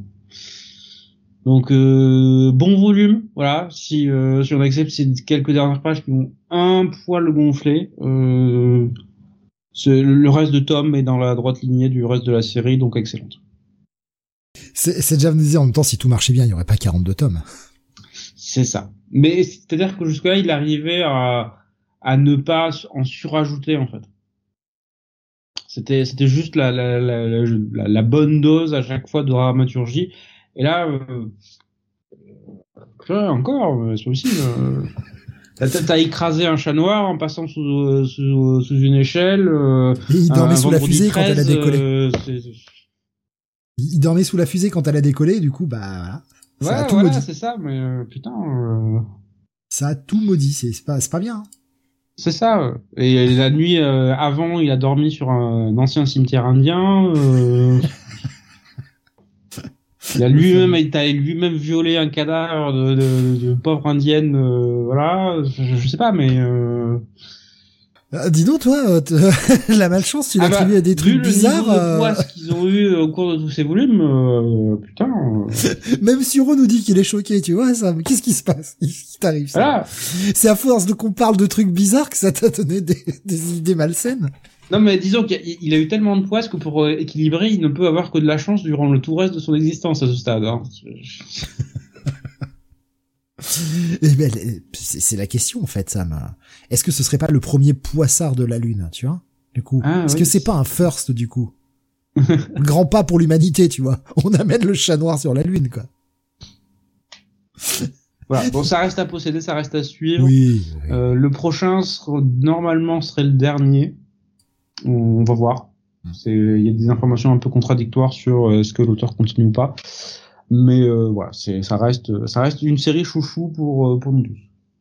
Pas encore annoncé hein, euh, ce volume 43, d'ailleurs pas encore sorti non plus au Japon et pas de date de ce que je vois annoncé au Japon non plus. Donc voilà, c'est faut attendre. Faut attendre. Mm. Après, le dernier était sorti certes il y a quelques mois, mais pour une série qui est vraiment collée au Japon, ça reste acceptable. C'est sorti le 30 novembre 2022. Mhm. Ouais, on est sur un 8-9 mois pour un tome, quoi. Ce qui est, ce qui est, ce que ça va, hein, parce qu'il faut que tu reçoives les fichiers, qui traduisent le truc, qui le programment, donc euh, 8 mois, c'est, c'est raisonnable. Oui, voilà, c'est, c'est faut, faut comprendre que, en plus, on l'a dit, hein, série où, t'en es au 42e tome, peut-être que l'auteur commence à être un peu fatigué et a un petit peu plus de mal à terminer son titre. Bah jusque-là, non, en fait. C'est ce qui était assez remarquable, c'est que Space Brothers, c'est l'une des séries les plus euh, égales en termes de qualité. Euh, y a, y a jusque-là jamais eu de volume, je me suis dit, euh, c'est mauvais, en fait. Ou c'est médiocre, ou c'est quelconque. Non. tous les tomes sont bons, en fait. C'est ça qui est assez incroyable. Parce que dans toutes les séries longues, t'as toujours euh, un ou deux tomes où c'est un peu plus bas, parce que, bon, l'auteur c'est voilà, il peut avoir un, problème dans sa vie perso, il peut être dans une mauvaise passe créative, ça existe hein. Ou simplement avoir chopé une crève ou une maladie ou avoir eu un accident. Ça, ouais. Genre c'est con, tu descends les escaliers, tu te pètes un bras, euh, ouais, ça, ça te met en retard niveau production. Hein. Mmh. Et là non. Voilà. Mais c'est aussi ça qui est assez remarquable sur des titres comme euh, comme Kingdom, c'est que ça, fait 20 ans que le titre est, euh, est en sortie et je crois que en tout on en a parlé, on a eu 6 ou 7 chapitres qui étaient euh, qui étaient quelconques ou mauvais. Voilà, sur euh, plus de 760. C'est une honte. Franchement, décevant. Série de merde. Toujours dans l'hyperbole. voilà. Tout à fait raisonnable. Ah bah, totalement. tu me connais. Je suis la raisonnée, Sam, quand même. Oui. Euh, ouais, bah donc un, un, un gros un, un, gros à posséder évidemment. Oui. Vous pensez qu'il y aura une c'est vraiment la question à la con, mais vous pensez qu'il y aura peut-être une, une, édition quand la série sera terminée, euh, une édition un peu genre, euh, bah, type un peu perfect, ou genre t'as un tome et demi ou deux tomes qui sortent, histoire de repousser un peu le titre? J'en doute. C'est pas une vente énorme pour euh, pour Pika. Euh, c'est pour ça que d'ailleurs à un moment il l'avait ralenti à un tome tous les trimestres, voire tous les quadrimestres en fait, parce que voilà, l'audience était était un peu réduite. J'ai l'impression que depuis 2020 c'est reparti euh, alors, je parle de mon expérience avec ma librairie. C'est-à-dire qu'à un moment, j'étais quasiment le seul euh, à acheter un volume en fait. il, ne commandait le, titre que pour moi. Et, euh, et, là, il est revenu en fait en pile, euh, donc il commande 5 à 10 exemplaires à chaque fois.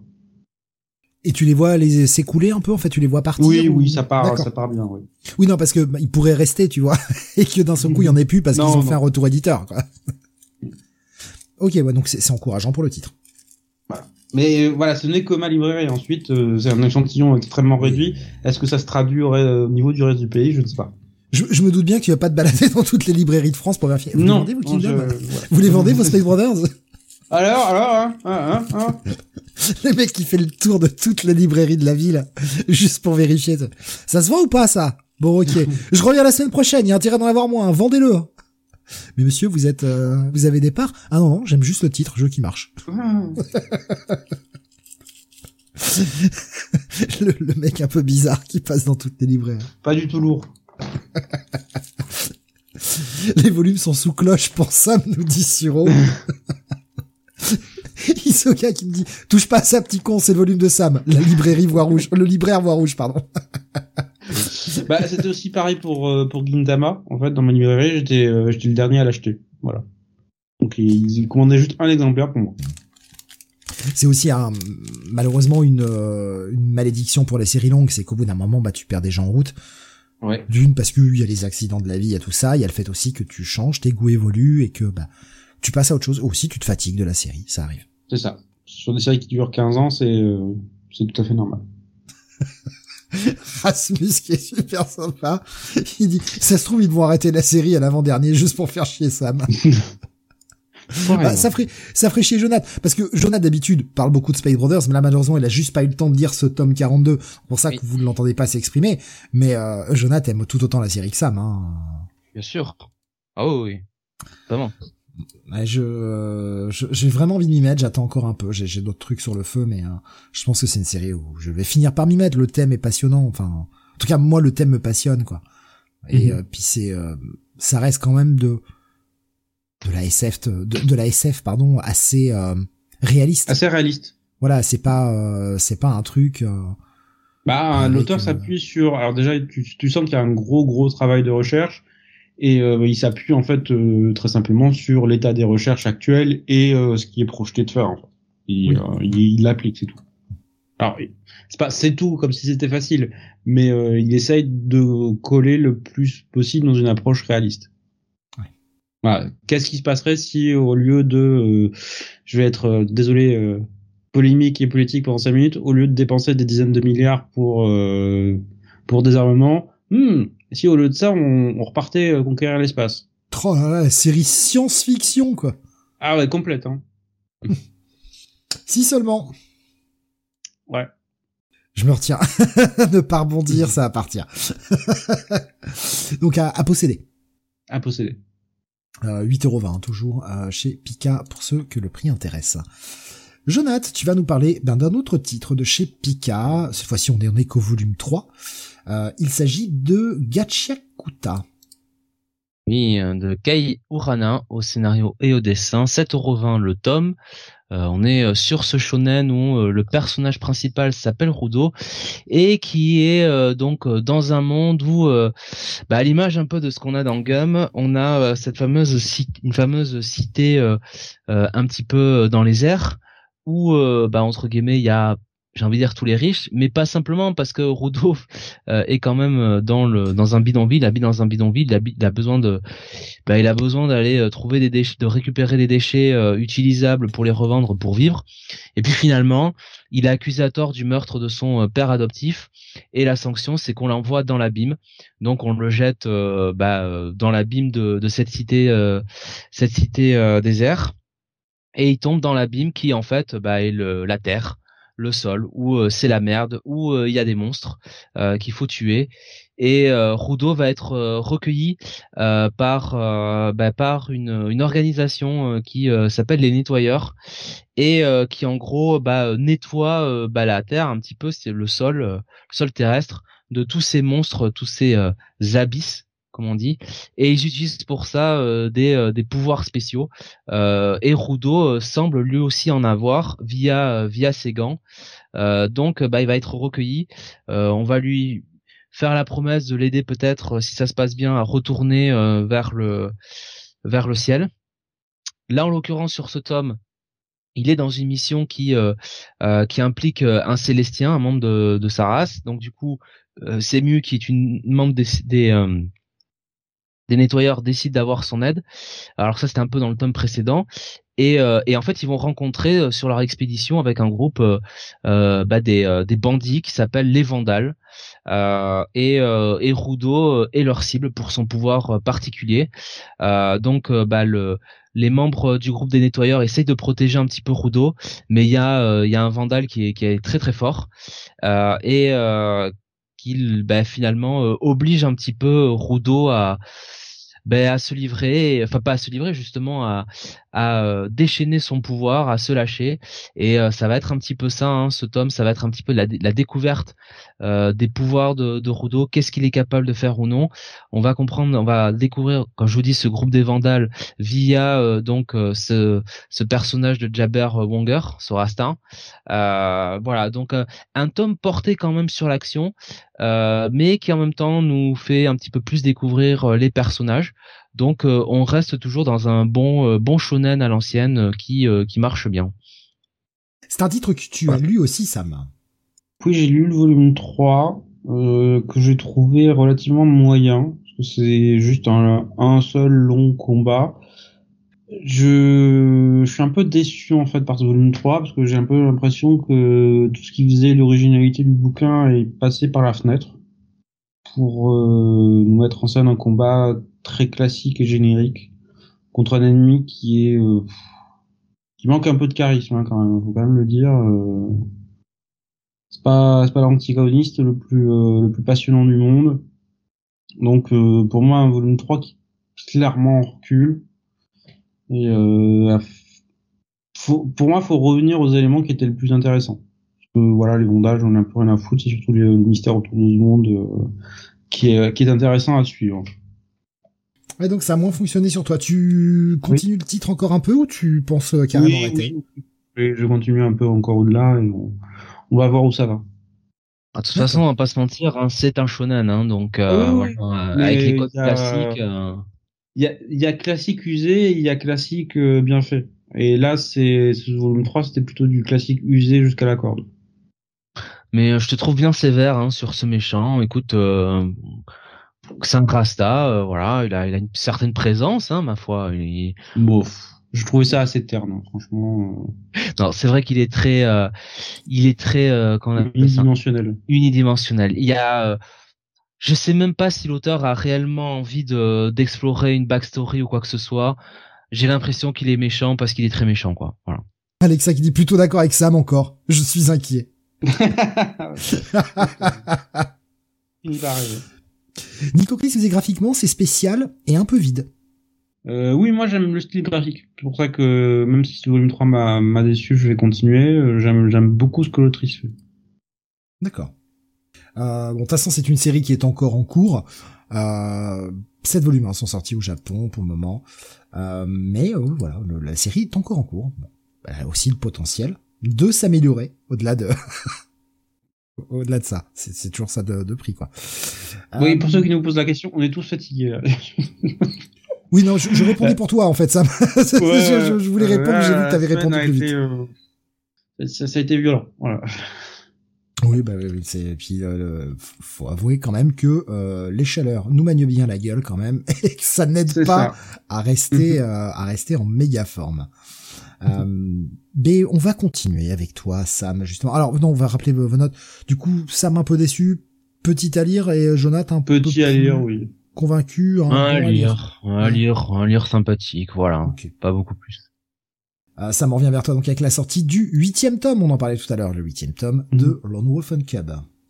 Oui, le huitième tome, euh, suite de la quête euh, de notre assassin préféré, qui prend une toute autre ampleur euh, ici, puisque le, le, tout le conflit depuis le départ l'oppose à la famille Yoshioka. Euh, oui, ça doit être Yoshioki ou Yoshioka, qui est grosso modo l'une des plus importantes familles du, du, Japon, qui lui envoie assassin sur assassin depuis le début de la série. Sauf que là, il commence à être euh, le clan d'en face un peu à court d'hommes. Voilà, euh, même largement dépeuplé. Il y a quasiment plus personne à part à part le chef historique qui euh, est un peu obligé d'aller ramper devant le shogun pour dire euh, oui bah en fait j'y arrive pas en fait. Donc euh, je, je, je n'ai qu'une une seule décision un seul choix en fait une seule option pour pour, pour l'arrêter à ce moment-là. C'est de mobiliser les forces de police et le peuple lui-même. C'est-à-dire que il y a une prime qui est mise sur la tête de de du lone wolf pour pour l'arrêter et euh, ça va se traduire par euh, ben des embuscades, des pièges constants euh, un peu partout. Et surtout ce qui je vais pas dire manquait mais qui était uniquement suggéré et qui l'a vraiment montré, c'est le poids psychologique de la voix choisie par par nos personnages parce que oui, c'est très sympa de les voir massacrer euh, des dizaines de personnes euh, sur des mises en scène extrêmement réussies, parce que comme je l'ai dit tout à l'heure, c'est très très très beau. Mais là, ils commencent, euh, enfin, les auteurs commencent à montrer que ça commence à peser en fait. Que non, tu peux pas tuer des dizaines d'innocents parce que maintenant les gens qui les attaquent sont des gens innocents. Voilà, c'est juste des pauvres gens qui veulent veulent avoir de l'argent pour manger ou des policiers bah, qui ont pas trop le choix. Alors, on les envoie en mission et c'est eux qu'on envoie au casse-gueule et euh, qui ont rien à voir avec euh, avec euh, avec le clan ennemi.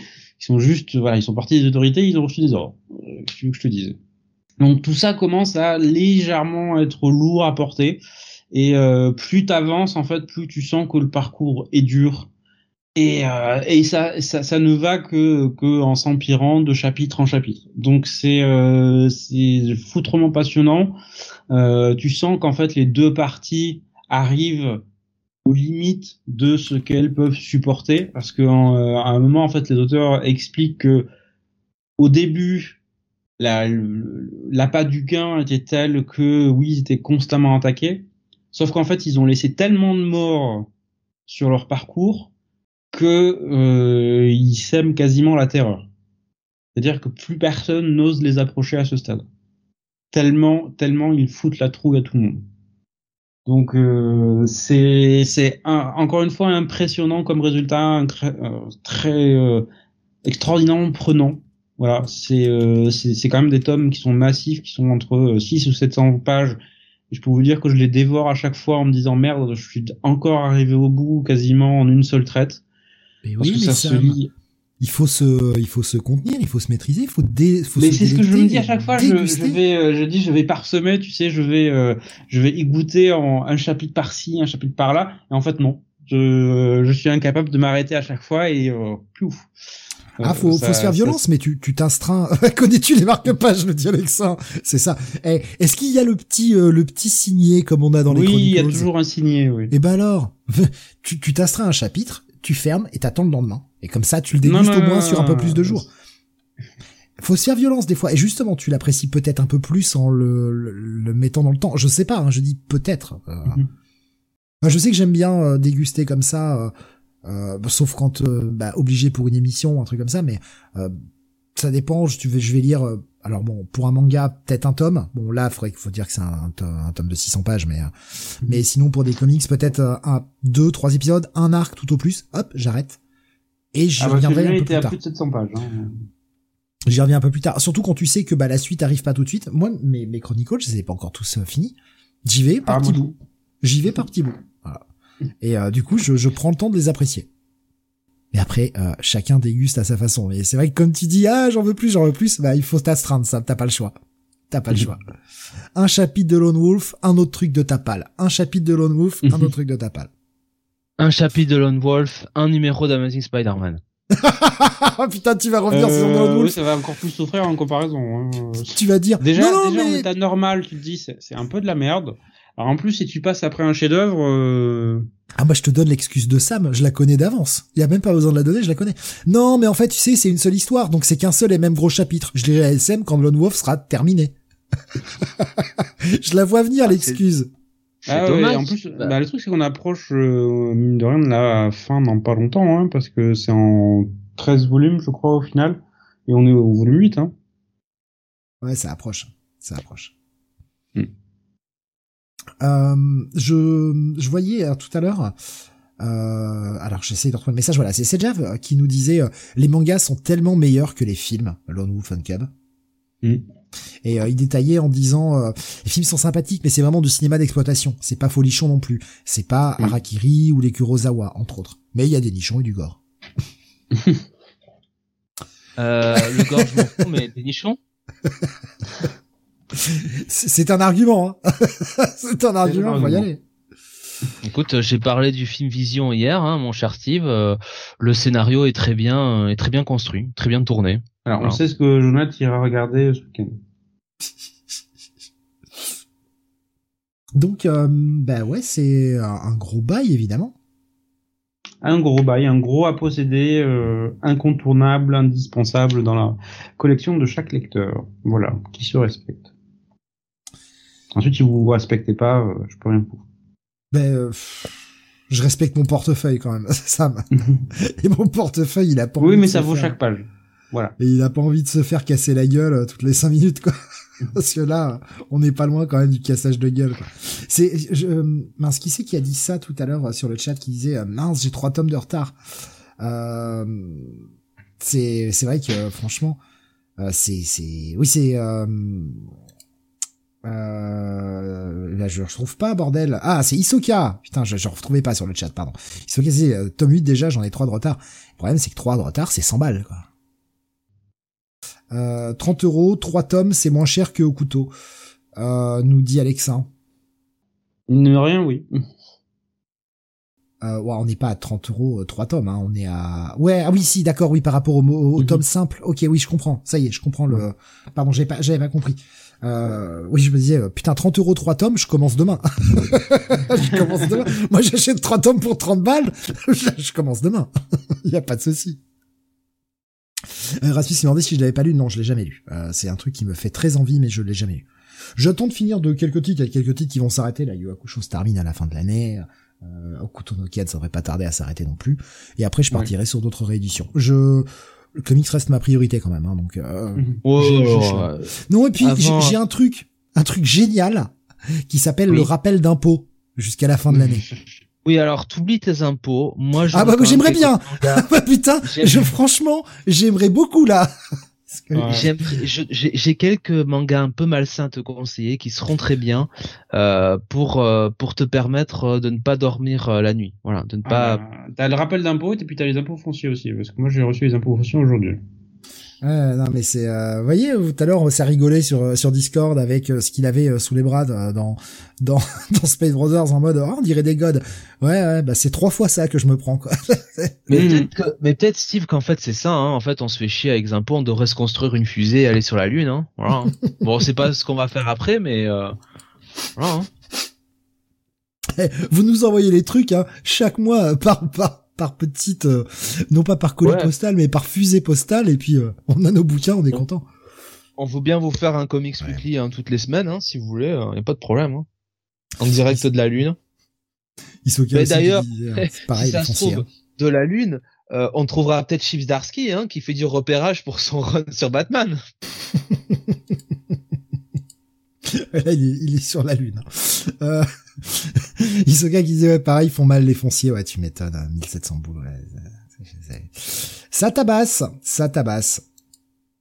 Euh... L'excuse bidon. Comme, comme toi, Jonathan, euh, c'est juste qu'il l'excuse bidon s'en fout des impôts, t'as le- pas le sens des priorités, t'es un fan ou pas. Ah, Mais le problème, c'est qu'ils, non, mais le Ah. problème, c'est qu'ils se servent sur le compte à un moment, directement, ils me demandent pas mon avis, donc, euh... On devrait écouter, euh, écouter Sejaf qui est en plus un très bel avatar de chien, n'est-ce pas? Voilà. Mais oui, mais, mais, mais c'est pas moi qui, c'est pas moi qui décide, là, c'est eux, ils prennent. Donc, euh, bah, eux, ils prennent et moi, je me fais prendre aussi, quoi. C'est pareil, tu vois. C'est- Bientôt, je pense que je vais vendre un rein ou un truc comme ça pour finir de payer. Euh, allez, on va continuer. euh, Euh, fais gaffe parce que il y a un joueur de basket, le pauvre, euh, il a subi une ablation de rein après un match. Là récemment, un Serbe. Un coup, euh, un coup qui est euh, porté au niveau des reins, Ouais, qui ouais, va- qui va un mauvais Ah, putain, coup, euh, et enfin involontaire, hein. Mais bon, le mec, euh, boum, Oui, après euh, ablation de rein. Putain, la vache. Comment tu Enfin, vraiment, tu tu vois, ça c'est une question que je me pose, mais très légitimement, comment comment tu arrives à appréhender ça derrière? Comment comment tu tu vois quel quel est l'effet psychologique sur ta vie quoi? Parce que oui, on vit, on peut vivre avec un rein, bien sûr, mais euh, t'as quand même, t'as quand même un autre rythme de vie, t'as des médicaments, t'as des choses comme ça, et waouh, putain, sur, euh, ça doit être, euh, ça doit être, enfin, difficile. Mentalement, ça va être difficile, surtout suite à un mauvais coup, tu vois, un véritable accident, quoi. C'est. Ouais, un coup de coude, mais vraiment totalement, totalement anodin, quoi. C'est. Euh... qui nous dit après la demi-finale contre le Canada? Euh, non, euh, c'est contre le Soudan du Sud, oh, de mémoire. On va passer à la suite. Euh, il y a, y a, oui, il y a quelques jours, quoi, la semaine, euh, euh, la semaine, la semaine dernière. On va passer à la suite. on va changer d'ambiance. On va parler d'une nouveauté chez Glénat. Ça s'appelle After God, Jonathan. Oui, sans eux évidemment, parce qu'au départ Steve pensait évidemment qu'il y avait un œuf, c'est ça qui voulait le faire aller au truc. Malheureusement, je lui dis que J'y suis allé, hein, je l'ai lu, j'ai oublié de le mettre sur le conducteur, mais j'ai réussi à finir de le lire euh, tout à l'heure avant le début de l'émission. Il rigole, hein, il ne dit pas, hein, donc vous voyez bien. Euh, donc c'est scénarisé par Sumi Eno, euh, dont évidemment je ne connais pas le sexe, hein, puisque décidément je fais mal mon boulot et, euh, et ben voilà, on me le met pas, donc c'est formidable. je euh, deux petites secondes. C'est son premier ou ou euh, c'est le premier, c'est euh, oui le premier manga en tout cas répertorié. Scénariste, elle est où il est au scénario et au dessin et donc c'est originaire du Japon, donc c'est sorti depuis 2021 au Japon. le premier tome est arrivé le 6 septembre, 7,90€ aux éditions Glénat, oui. C'est une femme, je pense. C'est une femme. Eh ben écoute, euh, elle a euh, déjà euh, un trait très intéressant. Oui. Pas sûr en fait. Non non, genre inconnu. ah. en tout cas, le trait de cet auteur est très très intéressant. Ça change d'habitude. on est dans un Japon alors. un peu dystopique quand même, j'ai envie de dire, beaucoup, puisque beaucoup dystopique même beaucoup dystopique puisque grosso modo euh, bah, c'est la merde. Euh, il y a des zones qui sont euh, qui sont dangereuses qui sont qualifiées de dangereuses qui sont même abandonnées puisqu'il y a des dieux euh, qui sont euh, qui sont apparus et qui ont foutu la merde et qui tuent des gens tout simplement.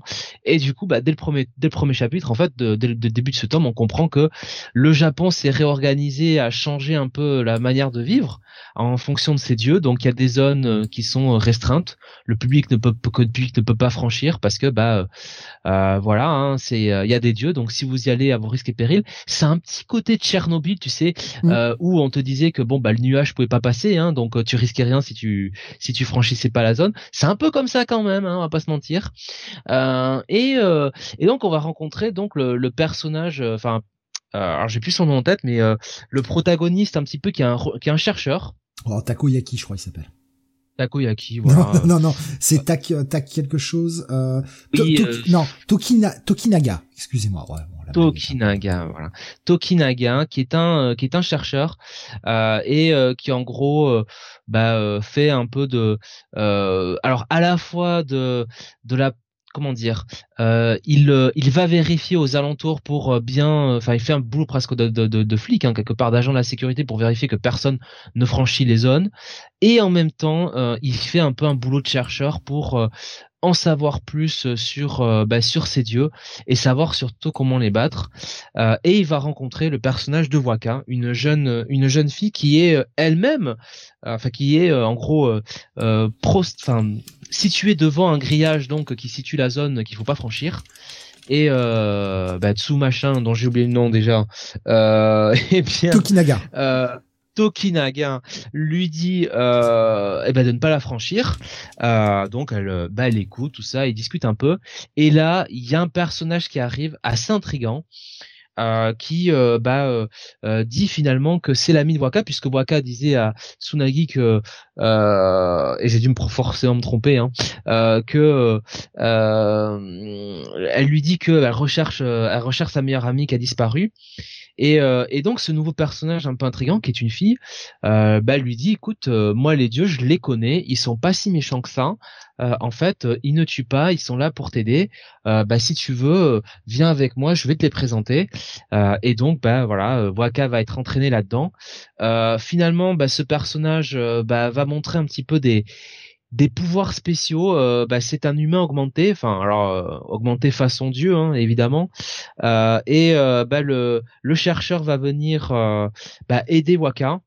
Et bah, finalement, on va s'apercevoir que c'est pas vraiment Waka qui a besoin d'aide, puisque Waka, bah, au, fil du combat, va montrer des pouvoirs spéciaux. Elle va se prendre un javelot en fer dans la tronche euh, mais limite euh, entre les deux yeux elle va survivre elle va enlever le javelot et là on va voir euh, qu'elle a aucun aucune cicatrice.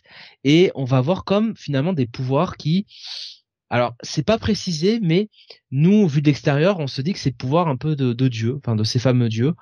Et ben voilà elle va affronter ce cette cette jeune fille slash mi déesse et elle va la battre et donc finalement, bah, le, le chercheur va la recueillir et va l'emmener dans, son centre pour l'étudier. Pour, euh, l'étudier.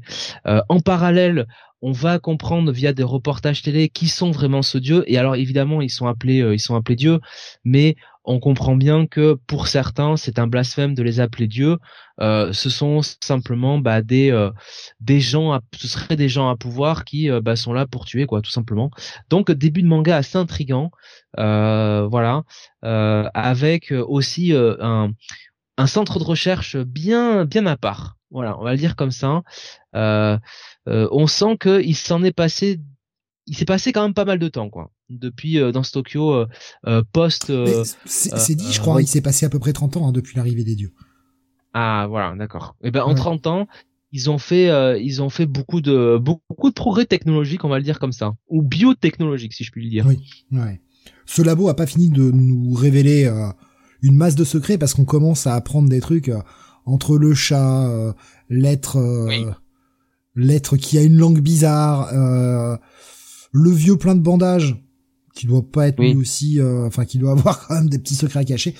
Tout le monde a son petit secret. Le sous-directeur, le sous-directeur pervers. Ouais, c'est ça. Euh, néanmoins, j'ai pas accroché autant que je l'espérais sur ce titre. Euh, Mais je suis d'accord. Le pitch me paraissait hyper fou. ce côté, les dieux débarquent sur Terre. Il y a ce côté, dès qu'on s'en approche trop, bah, on se brûle les ailes, un peu un, peu ce côté Icar, euh, voilà, euh, et, on en meurt ou on disparaît dans une flaque de pisse, enfin d'eau, mais bon, une flaque de pisse quoi. Euh, et, l'idée est, est, super cool. Les humains qui essayent de survivre autant qu'ils peuvent. Maintenant, le problème, c'est que c'est ultra brouillon en fait dans la narration. Il y a des moments où on comprend rien. On comprend même pas qui parle. Alors, ils ont voulu nous faire des bulles un petit peu différentes pour essayer de mais moi, ça c'est un problème. Quand je ne sais pas quel putain de personnage parle, parce qu'il y a trois personnages sur la case, il y a une bulle qui pointe vers personne, bah ça me fait chier au bout d'un moment, quoi. Et je trouve que la lecture a pas été facilitée. J'avoue que moi, les derniers... Alors, je vais être clair, je l'ai lu en scantrad, pour tester le truc. J'aimais le pitch et... Euh, comme pour les chroniques de cette cité que j'avais lu en scantrad, j'ai adoré, je suis allé j'ai foncé l'acheter en magasin. Je me suis dit bah cool, je vais tester. Le pitch me paraît bien. Je n'irai pas l'acheter. Je n'irai pas l'acheter parce que bah, même si ça décolle un peu sur la fin, mais ça du coup ça me donne l'impression de partir en shonen euh, à pouvoir. C'est pas non plus ce que j'attendais forcément. Je ouais, j'ai été paumé. J'ai été paumé parce que euh, des personnages dans tous les sens. Franchement, les retournements de situation dans le premier chapitre, ça frise le grand n'importe quoi. Ah, en fait, viens avec moi, mais je suis une méchante déguisée. Ah, mais en fait, non, c'était moi la méchante. Mais non, en fait, je suis plus méchante que toi. Mais en fait, moi, qui était là le troisième larron, j'avais quand même un plan. Euh, wow, wow, wow, wow, calmez-vous, euh, calmez-vous, ça sert à rien, et en plus, c'est mal raconté. Ça, c'est vraiment un problème. Ça, je, trouve quand même que ça s'améliore sur les derniers chapitres de ce premier tome, en, en termes de narration, en termes de qui parle, de, de, de facilité à comprendre l'histoire, d'arriver à suivre le rythme du récit, mais je suis quand même sorti un peu déçu. Je m'attendais pas forcément à cette direction-là et pas certain de continuer, franchement. Toi aussi, du coup, un peu déçu, ouais? Ben oui, oui, parce que en fait, je trouve même qu'on arrive trop vite dans le labo, en fait et, euh, et ça coupe un peu le, le, rythme de tout ça.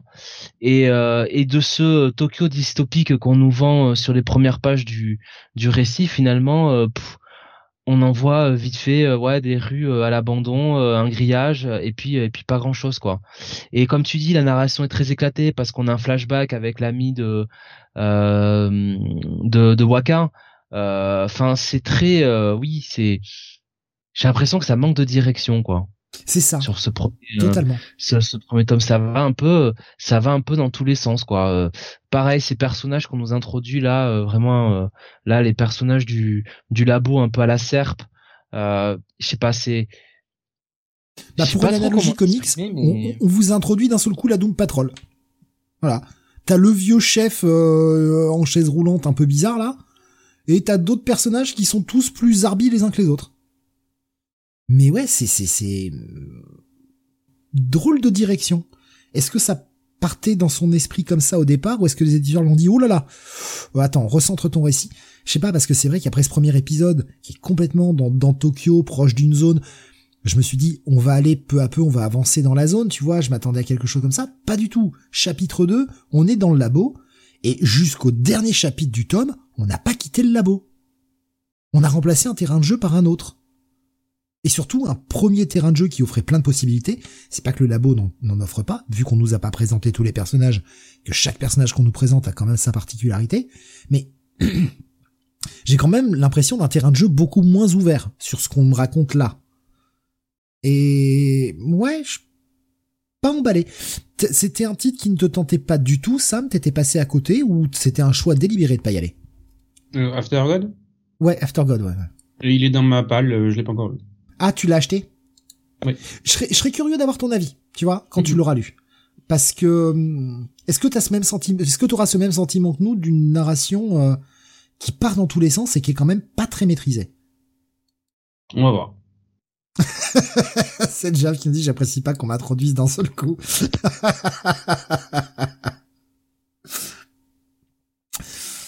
Je vais être sur un tout petit check-it pour ma part.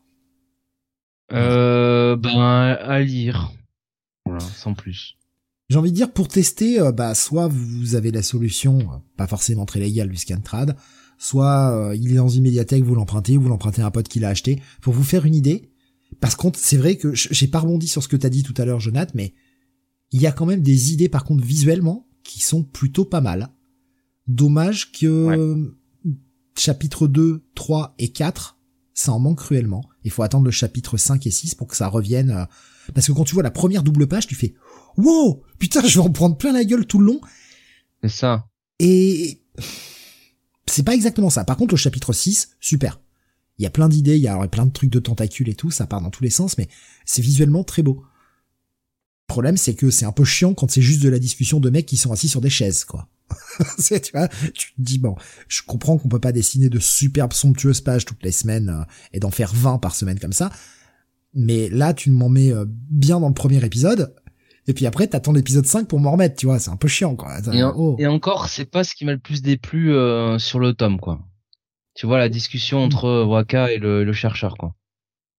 à la limite, c'est pour les deux personnages apprennent à se connaître. C'est peut-être plus quand on découvre un peu les les les, euh, les chercheurs derrière quoi. Là encore, tu vois, la discussion, je la trouve pas très bien maîtrisée parce que bon, il y a le coup du chat, tout ça. Je, je dévoile pas plus pour pour ceux qui veulent le lire, vous comprendrez. Il y a le coup du chat, le chat s'en va, paf, tout se ferme. Ah, je te prends en otage, machin. Enfin, tu sais, ça passe d'un extrême à l'autre et tu te dis mais euh, c'est quoi le fil de ta pensée? Il y a des moments, je, je me demandais quel était le fil de la pensée de l'auteur pour changer drastiquement d'un truc à l'autre. C'est, tu passes d'une séquence calme à une séquence euh, limite euh, prise d'otage, euh, torture, tu vas me révéler tout ce que tu sais, sinon je te flingue. Ah non, mais en fait non, ça va. Quoi? Quoi? Je sais pas. C'est, il y a des sautes d'humeur bizarres dans ce, dans, dans cette série que je, que j'ai du mal à m'expliquer. Pas mauvais non plus, hein. Attention, c'est pas mauvais. Mais ouais, je suis pas certain. Hein pas certain d'y aller, de, continuer. Euh... Bon, bah euh, ouais, petit petit aller. On va, on approche de la fin. Euh, il nous reste plus que deux tomes pour conclure cette émission. Et c'est Sam, on va passer sur un truc quand même un peu plus léger, toujours shonen mais un peu plus léger. Sam, tu vas nous parler du septième tome de Dan Dadan. Euh, qui a rattrapé une bonne partie du retard de publication, puisqu'on a rattrapé certains des chapitres que je suivais sur euh, sur manga euh, plus, oui c'est manga plus, euh, le site de la, de la Shueisha, euh, dont certains que j'avais montré à Steve sur euh, sur le Discord où tu disais je ne sais absolument pas ce qui se passe mais j'adore. Ben, C'est le, fou. fameuse scène du euh, du headbang. Effectivement. Voilà, ça, ça arrive ici. Alors pourquoi? Bah on a le, en fait c'est un exorcisme. Eh. Quand on dit que le métal c'est génial. Voilà, le, le métal permet d'exorciser. Pourquoi? Ben en fait euh, dans le précédent volume, lors de leur euh, affaire avec le le verbe de l'autre dimension, euh, l'un des personnages a été possédé par une entité maléfique, l'œil maléfique, entité surpuissante euh, qui bah, se retrouve coincée dans l'un- euh, l'underpot. Euh, et euh, dans ce volume, ben, ils vont demander à ce que le personnage soit un peu exorcisé parce que c'est c'est un peu compliqué à vivre. Voilà, là ils ont trouvé un moyen de le contenir, à ce que euh, à ce qu'il sa conscience puisse euh, puisse réémerger, euh, celle de celle de Gigi, mais euh, c'est c'est pas une vie quoi, euh, parce que très vite euh, tous les personnages sont amenés sont appelés à, en fait à vivre sous le même toit pour euh, voilà pour le, le, le repas euh, post post célébration et euh, ils se rendent compte très vite qu'en fait une seule goutte d'eau permet à l'œil maléfique de sortir. Voilà. Et de tout déchaîner et de tout défoncer. Donc c'est voilà. Si tu dois éviter de te faire mouiller euh, pour vivre ça va devenir compliqué. Voilà. vie n'aurait plus aucun sens. C'est ça. Euh, donc ils vont tenter de l'exorciser, ce qu'il va rejeter en fait, parce que euh, il y a, y a un lien en fait entre Gigi et l'œil maléfique. Il dit non non, je veux, je veux le garder en fait. Oui oui, ma vie devient plus compliquée avec lui, mais euh, euh, il a été il a été persécuté par le passé. Je ne veux pas lui faire ça moi non plus. Donc euh, ben du coup, les autres personnages vont essayer de trouver une solution.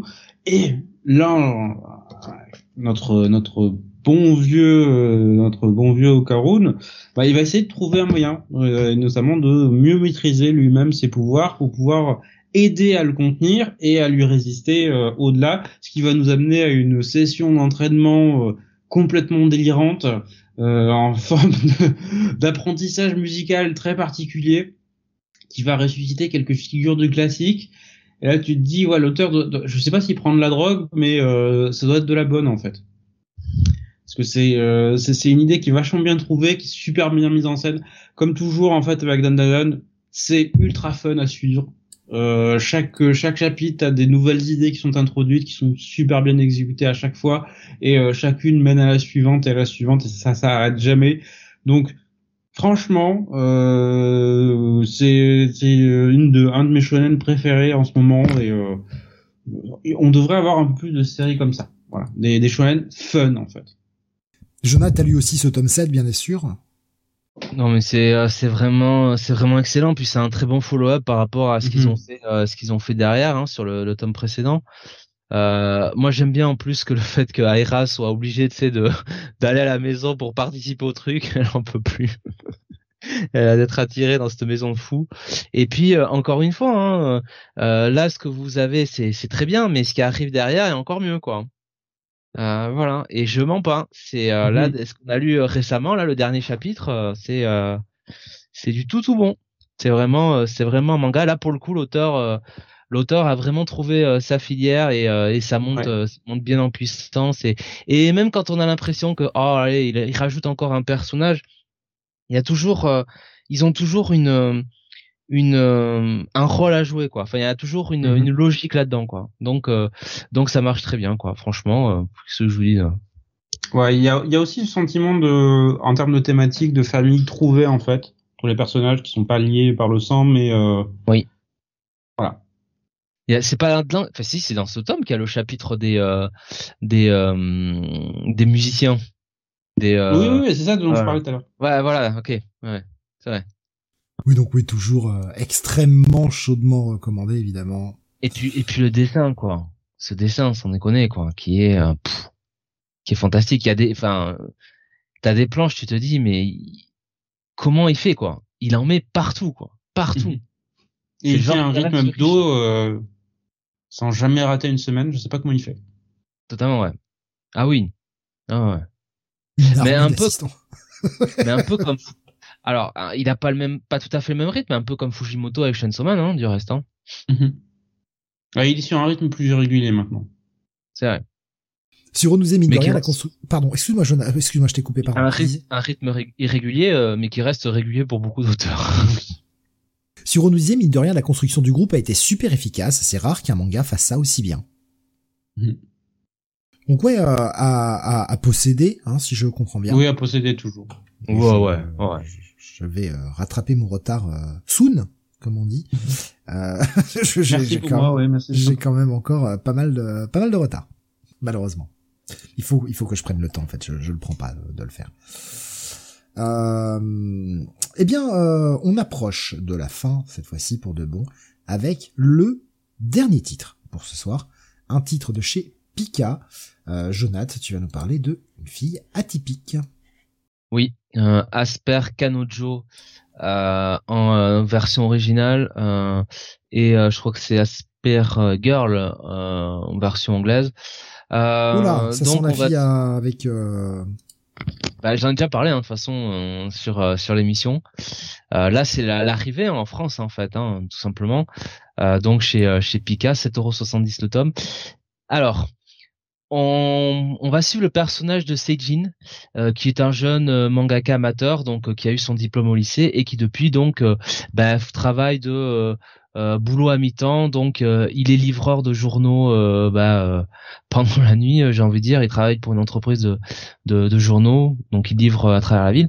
Et puis sinon, il s'adonne à, à, son passe, enfin pas son passe-temps, à sa, occupation principale, qui est de d'être un mangaka, de dessiner, d'écrire, et bah il, euh, il envoie ses œuvres, euh, bon, à, ses manuscrits à des, euh, des éditeurs de manga qui le, bah, le, bah, lui renvoient à chaque fois, donc ça ne semble pas marcher. Et le seul truc qui semble marcher et qui lui donne un peu de, un complément financier, ce sont ses titres porno, voilà, qui dessine. Et un jour, bah, lui qui est un peu introverti, va rencontrer Megumi Saito, Megumi qui va frapper à sa porte un soir euh, et qui lui dit qu'elle c'est une grande fan de l'un de ces euh, fameux mangas justement qu'il euh, bah, qui ne marche pas auprès de auprès des éditeurs, mais qu'il avait publié une fois sur son site.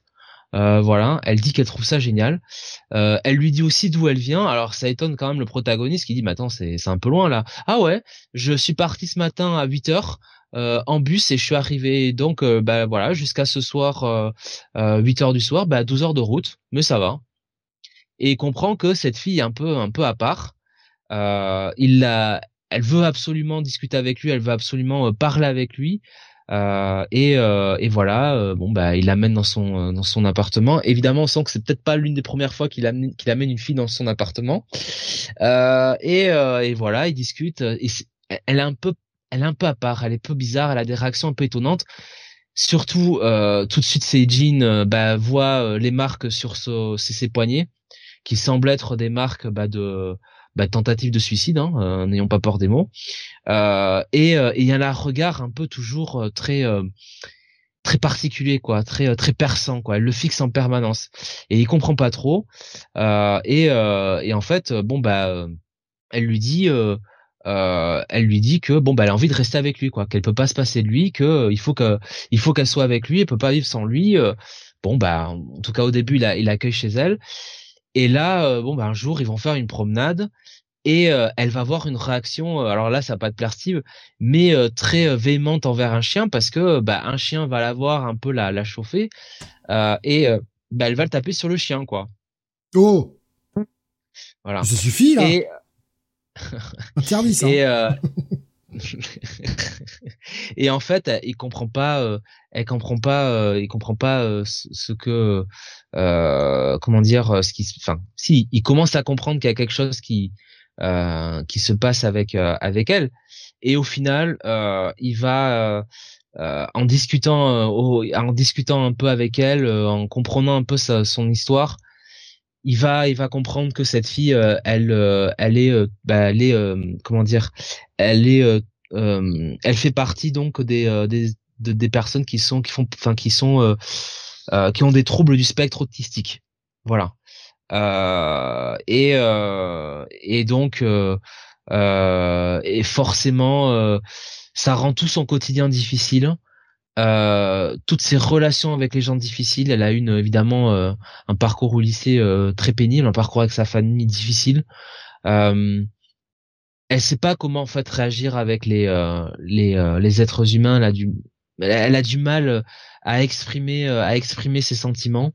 Euh, à, reconnaître les sentiments, à, à, comprendre en fait les, euh, les gens. Voilà, c'est quelqu'un qui par exemple ne peut pas discerner les sarcasmes, tout bêtement l'ironie ou euh, tu vois les petites blagues qu'on fait sur sur un ton drôle, mais bah elle va le prendre au sérieux quoi.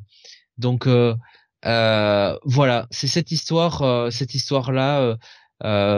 qui qui se noue et, et c'est intéressant parce que en fait via cette fille à part le protagoniste qui lui-même est, euh, introverti, qui lui-même euh, a du mal un peu à s'ouvrir aux autres, euh, a un peu quelque part de, de l'anxiété sociale. C'est aussi pour ça quelque part que bah, il a il a quitté il a quitté enfin le parcours scolaire après le lycée quoi et il fait un boulot bah, un boulot où il est un peu il est entre guillemets il est un peu dans son confort il a il il prend pas trop de risques euh, enfin voilà, à, travers ça, il va lui aussi euh, apprendre à mieux se connaître.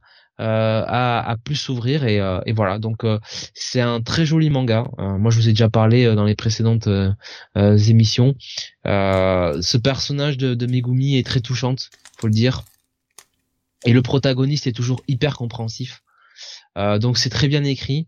Et, et voilà. Et moi bah écoutez pour moi c'est c'est alors oui, c'est un impossédé pour moi et c'est mon euh, c'est mon coup de cœur de ah ouais du mois. Ok, ça va être ton coup de cœur du mois. Ok. Ah ouais, euh, de toute façon, il était, il était, dans mon top 10 euh, sur, je crois, le top 10 de 2011, hein, 2021, pardon. Donc, Sam, pas eu envie de tenter, pas eu le temps. pas eu le temps, essentiellement. Pas eu le temps, d'accord. Mais c'est un titre qui te tente, du coup. Potentiellement, oui. Ok. Ah non, c'était juste pour avoir un, second avis. Je vois sur le chat des, messages passés. Euh, par exemple, Isoka dit tendance suicidaire et violence sur animaux pour finir la soirée en beauté. Euh, Qu'est-ce que j'ai vu passer euh, euh, disait tiens, ta massage de chien n'avait pas eu. Euh, voilà, on finit sur le fun, des choses comme ça. Isoka dit alors viol, c'est fait, l'accident mortel, check la solitude et les envies de suicide, c'est bon, on a tout. voilà. Oui, c'est pas le titre le plus fun, mais, euh, mais il en faut aussi. et euh, donc on finit sur un coup de cœur et je vais, euh, ça me permet de, de rappeler les coups de cœur de, de chacun pour ce pour cette émission. J'ai j'ai lu deux titres, hein. je vais pas mettre de coup de cœur moi, ça ça ça n'a pas ça n'a pas de sens, ça n'a pas de valeur. Donc Sam, ton coup de cœur était Arion avec vraiment très très proche, en close second, comme on dit euh, en bon français, Sam. Euh, oui, hein.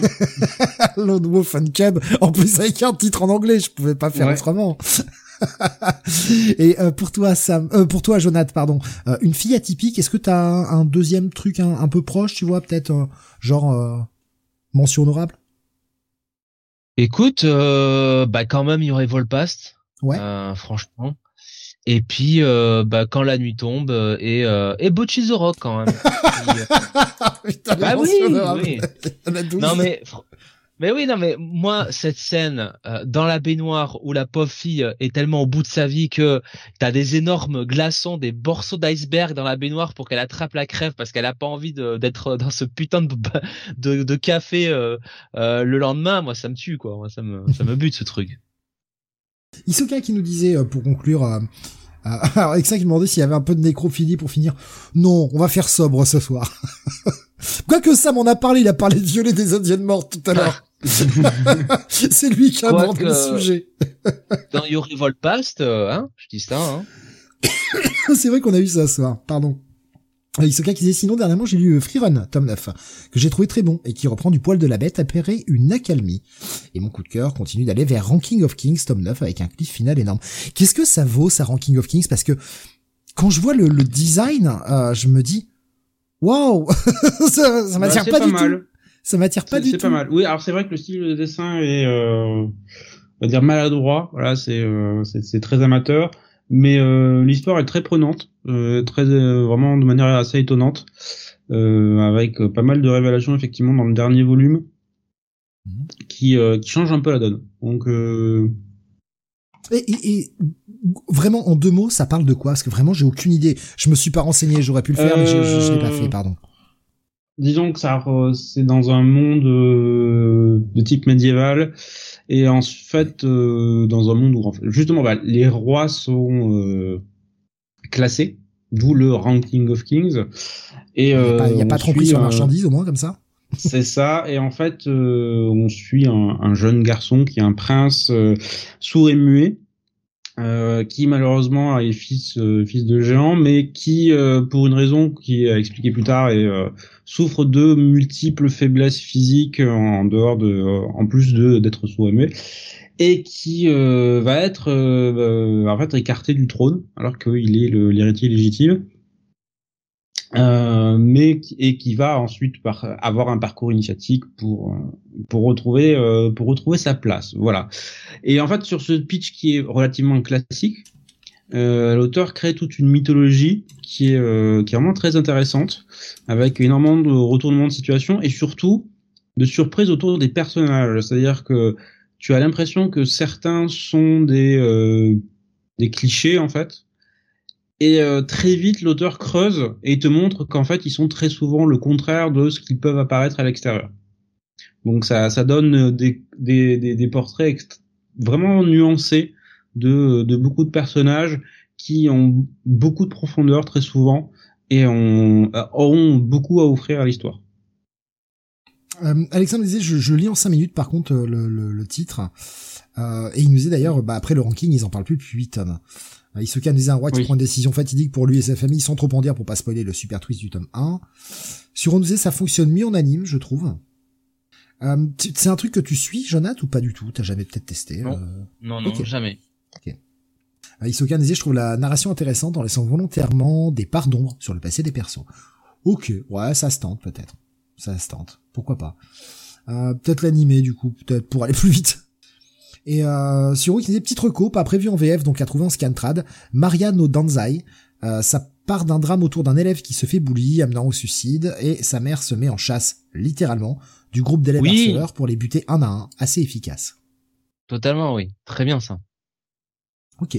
Bah, on est dans le même thème hein, depuis le début de l'émission, putain, mais ouais, c'est ouais, ouais, Et puis, euh, et puis la mère de famille quand même, qui au passage, avant de devenir euh, infirmière, bien sûr, elle qu'est-ce qu'elle pouvait être dans le lycée, euh, infirmière, elle se fait une petite opération de chirurgie plastique là, euh, bien, bien comme il faut quoi. Hein. Putain, mais heureusement qu'on n'est pas monétisé, hein. Parce que je crois qu'on a quasiment fait le combo des mots. Euh, il nous en manque oui, un. interdit, ouais. Il nous en manque un quand on parle de l'Allemagne, mais je crois que c'est le dernier qu'on n'a pas fait, quoi. Parce qu'on les a tous fait ce soir. Est-ce que vous voulez que je vous parle du dernier Indiana Jones? Ouais, mais moi, enfin, ça me, ça me tue euh, littéralement euh, quand je vois ça. À petit feu, ça me tue. Euh, quand je vois que maintenant, toutes les vidéos, les gens bipent les mots comme viol, suicide, etc. Putain, mais on est où, quoi? 2023, soi-disant, la parole est libérée, machin, mais putain, elle a jamais été aussi, mais contenue, la parole, et jamais été aussi censurée. C'est, c'est horrible, horrible. Euh, la liberté d'expression vraiment se délite de, de façon euh, exponentielle ces derniers temps, et moi je trouve ça euh, très flippant. Il y a quand même des mots interdits, quoi. Et des mots, enfin, il y a, certains mots qu'il faut plus dire et euh, on les comprend, on va pas les dire ici bien sûr, mais des mots euh, voilà qui, ont des connotations racistes, etc. Ça, qu'on ne les dise plus, c'est pas un mal. Quand on censure des mots comme viol, comme suicide, etc. Enfin, c'est, je trouve ça grave, sans déconner. Je trouve ça très très grave. C'est, c'est dangereux. Mais bon, c'est euh, la société des GAFAM. Donc, il faut, faut, se plier ou pas d'ailleurs, mais beaucoup trop se plier, courbe les chines. À mon grand regret. Ce sera pas le cas ici. Hein. Vous, vous inquiétez pas, ça arrivera jamais ça. Ça arrivera jamais. Plutôt ne jamais être monétisé euh, plutôt que se plier comme ça et se faire enfiler euh, dans le fion puissance 10 000. Donc c'est sur cette note d'espoir que nous avons terminé cette hein. émission, évidemment. Euh, oui, parce que je trouvais que Jonathan avait pas assez pété l'ambiance avec son titre, donc je me suis dit je vais en mettre une couche. Euh, merci de nous avoir suivis pour ce 30e numéro de Manga City. Euh, donc je rappelle en deux secondes des coups de cœur Arion et euh, bah, justement une fille atypique pour Jonath.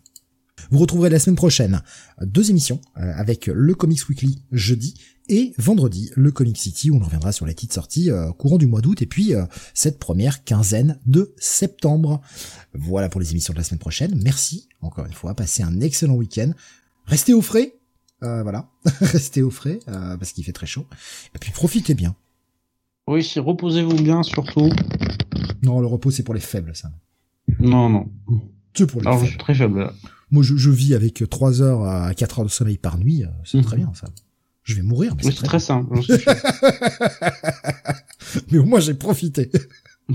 C'est faux. Des gros bisous à vous, portez-vous bien. Bonne Salut à semaine à tout le tous. monde et bon week-end.